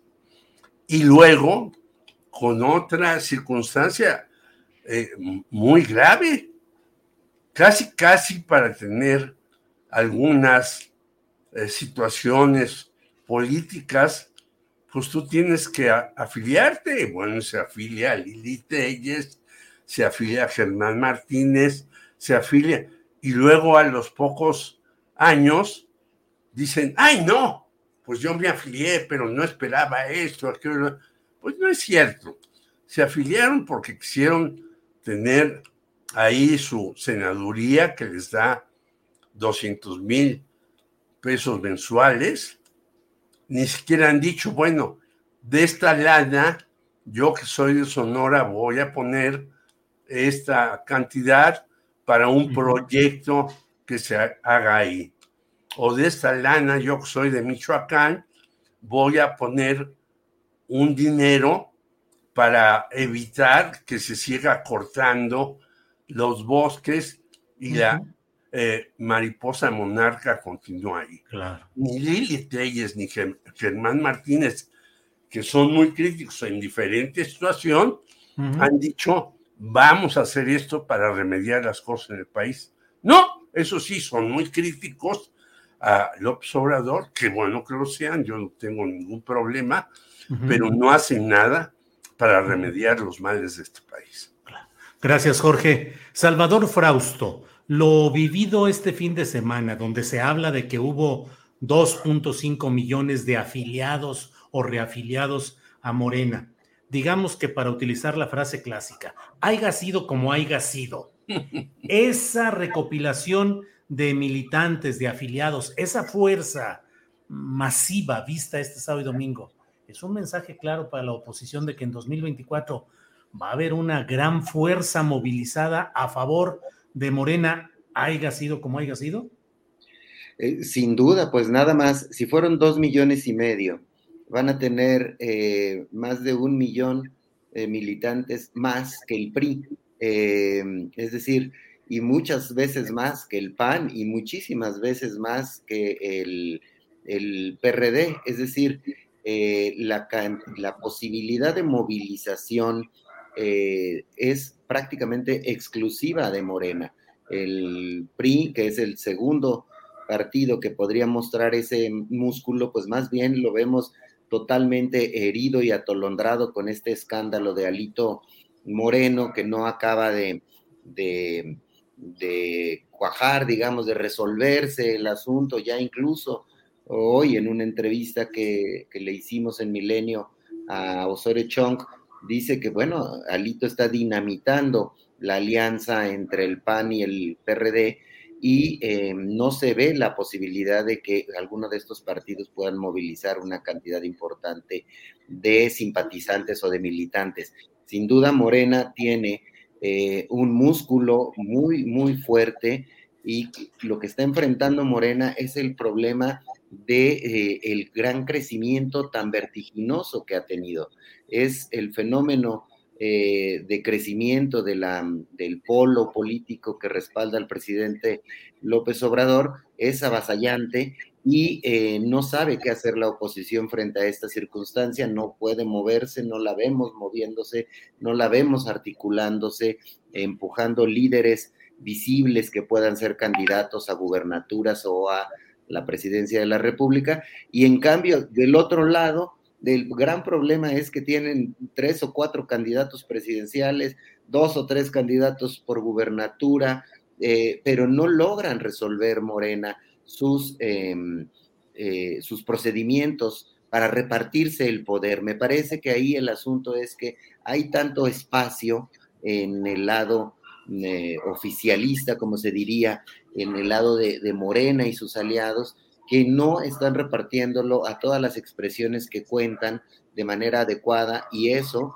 eh, puede traer eh, rupturas y enojos como los que hemos visto. Algunos, bueno, pues sí, claro, hay que apuntar con mucha claridad, como la oposición o algunos de los sectores perdedores, pues tratan de desprestigiar a, gran manera el movimiento obradorista con una serie de, calificativos que tampoco vienen al caso, como que es una dictadura, como que el presidente López Obrador quisiera mantenerse en el poder eternamente. Eh, pues, son vaciladas de, parte de la oposición y de ciertos grupos internos también de Morena.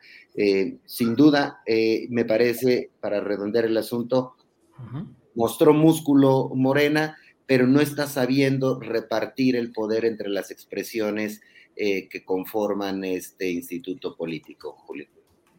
No sabe repartirlo, es decir, eh, liderazgos que queden inconformes, grupos que queden lastimados, Salvador. Así es, eh, si no se incluye a ciertos grupos, insistiría yo en que entre los dominantes estarían en el, el de Monreal y el de Marcelo Ebrard, que son eh, figuras importantes dentro del partido, pues bueno, puede haber eh, decisiones eh, fuertes por ese lado. Igual a nivel estatal o a nivel municipal hay expresiones que son fundadoras del partido y que no están siendo tomadas en cuenta. Me parece que el grupo dominante, em, el llamado grupo de los duros, eh, está queriendo acaparar todos los espacios y en esa medida pueden correr la suerte que pasó con el PRD, que se lo quedaron los chuchos y ahora pues es un partido pues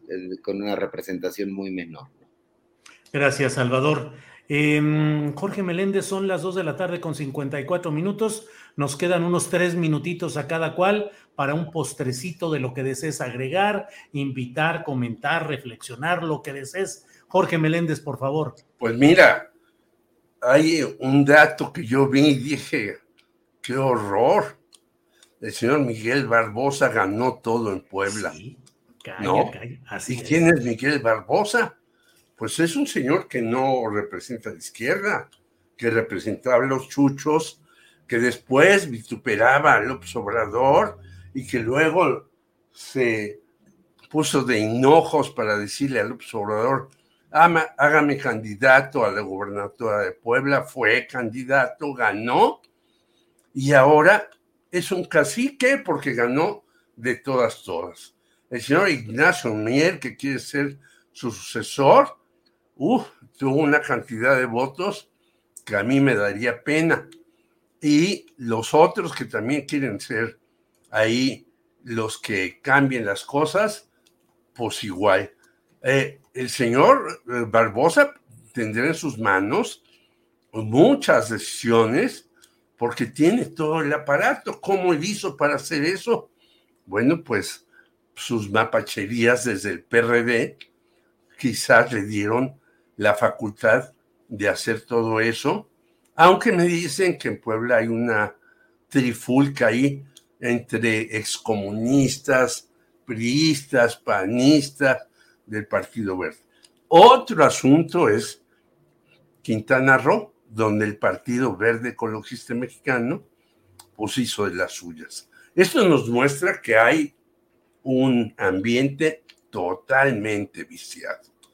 Y para terminar, simplemente diré que hoy vamos a transmitir la hora del amigo desde el Salón Los Ángeles, que cumple 85 años de estar haciendo bailar a la gente y que su, el nieto de el fundador, que se llama Miguel Nieto, por cierto, estará ahí con nosotros para que nos diga qué importancia tiene este salón de baile, que ya prácticamente es el único que existe en el país, y esto debido a que los anteriores gobiernos no han querido ayudar en nada a muchas cuestiones culturales. Si no es de su beneplácito, pues dejan morir las cosas. Y es gravísimo lo que sucede con Los Ángeles y con muchas otras cosas que están desapareciendo porque los que están en el poder solamente ven para su beneficio. Jorge Meléndez, muchas gracias. Salvador Frausto, estamos ya en la parte final del programa. Un postrecito con el tema, la reflexión que tú desees, por favor, Salvador. Sí, bueno, pues siguiendo con lo de Morena, que me parece que es el tema periodístico fascinante, pues la Ciudad de México, el grupo de Claudia Sheinbaum eh, arrasó los espacios y los puestos con ella misma, con eh, Martí Batres, con eh, muchos miembros de su gabinete, personas cercanas, personajes cercanos a Claudia Sheinbaum. Parece que va a tener el control político de em, la ciudad de, de, Morena en la Ciudad de México y eso prefigura, eh, hay que observarlo con atención, para el momento de la elección del candidato de Morena eh, para la Ciudad de México en el 2024. En ese caso, sí, me parece que es eh, un em, avance político fuerte de, de, Claudia Sheinbaum como control em, dentro del partido en el que milita, en los espacios que estuvieron en disputa en este momento. Y eso también es interesante mirarlo para el lado de la, de la oposición, que se, sienten muy eh, fuertes en la Ciudad de México porque las encuestas los tienen casi empatados con eh, Morena y sus aliados para la elección del 2024. Entonces, se va a poner bueno eh, también la rebatinga por eh, la ciudad, la candidatura a la jefatura de gobierno del 2024, Julio y Jorge.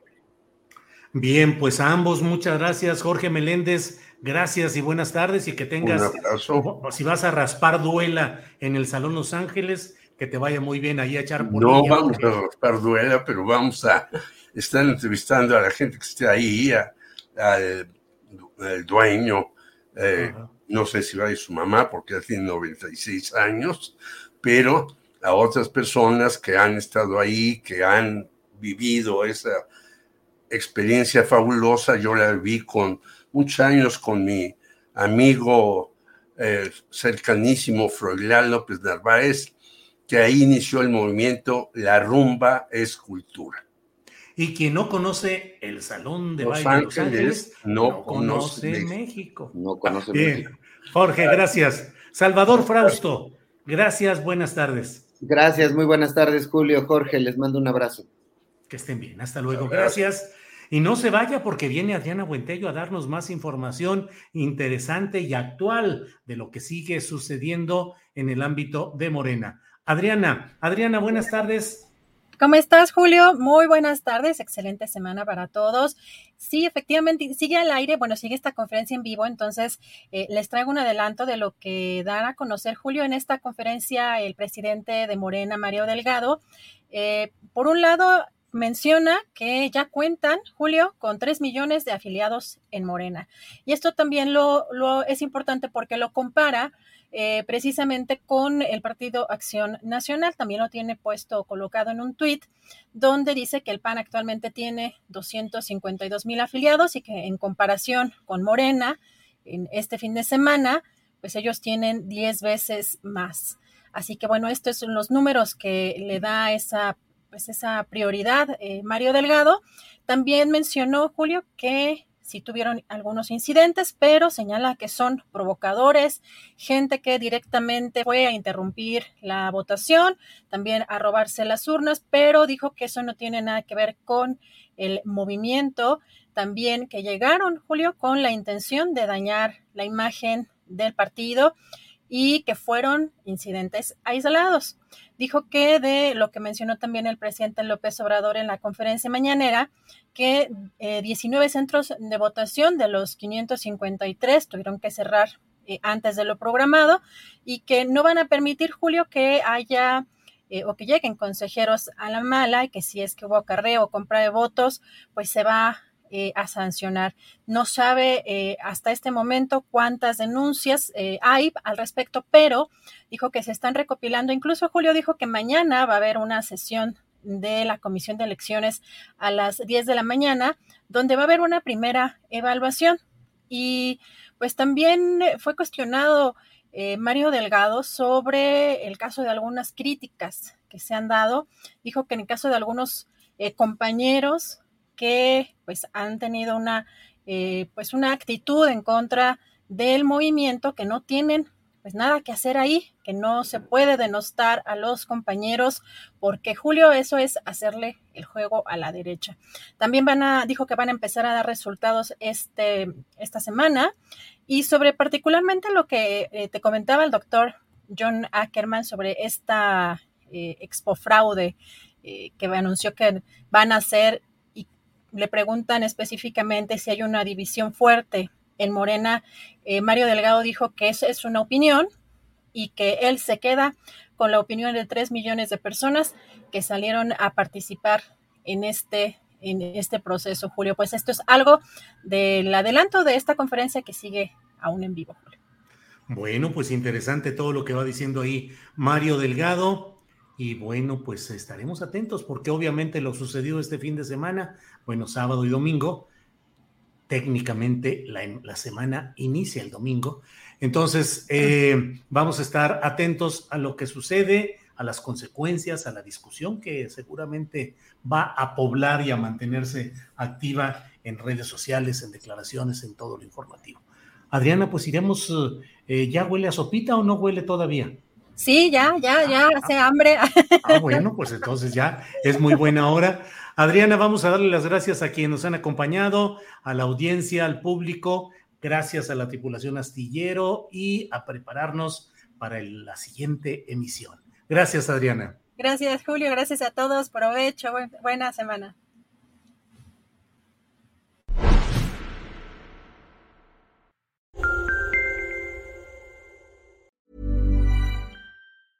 ¿No se merece tu familia lo mejor? Entonces, ¿por qué no los mejores huevos? Ahora, Egglands Best están disponibles en deliciosas opciones. Huevos clásicos, de gallina libre de jaula y orgánicos de Egglands, que ofrecen un sabor más delicioso y fresco de granja que le encantará a tu familia. En comparación con los huevos ordinarios, Egglands Best contiene la mejor nutrición como 6 veces más vitamina D, 10 veces más vitamina E y el doble de omega 3 y B12. Solo Egglands Best. Mejor sabor, mejor nutrición, mejores huevos. Visita egglandsbest.com para más información. Hola, buenos días, mi pana. Buenos días, bienvenido a Sherwin Williams. ¡Ey! ¿Qué onda, compadre? ¿Qué onda? Ya tengo lista la pintura que ordenaste en el ProPlus app. Con más de 6.000 representantes en nuestras tiendas listos para atenderte en tu idioma y beneficios para contratistas que encontrarás en aliadopro.com. En Sherwin Williams somos el aliado del PRO.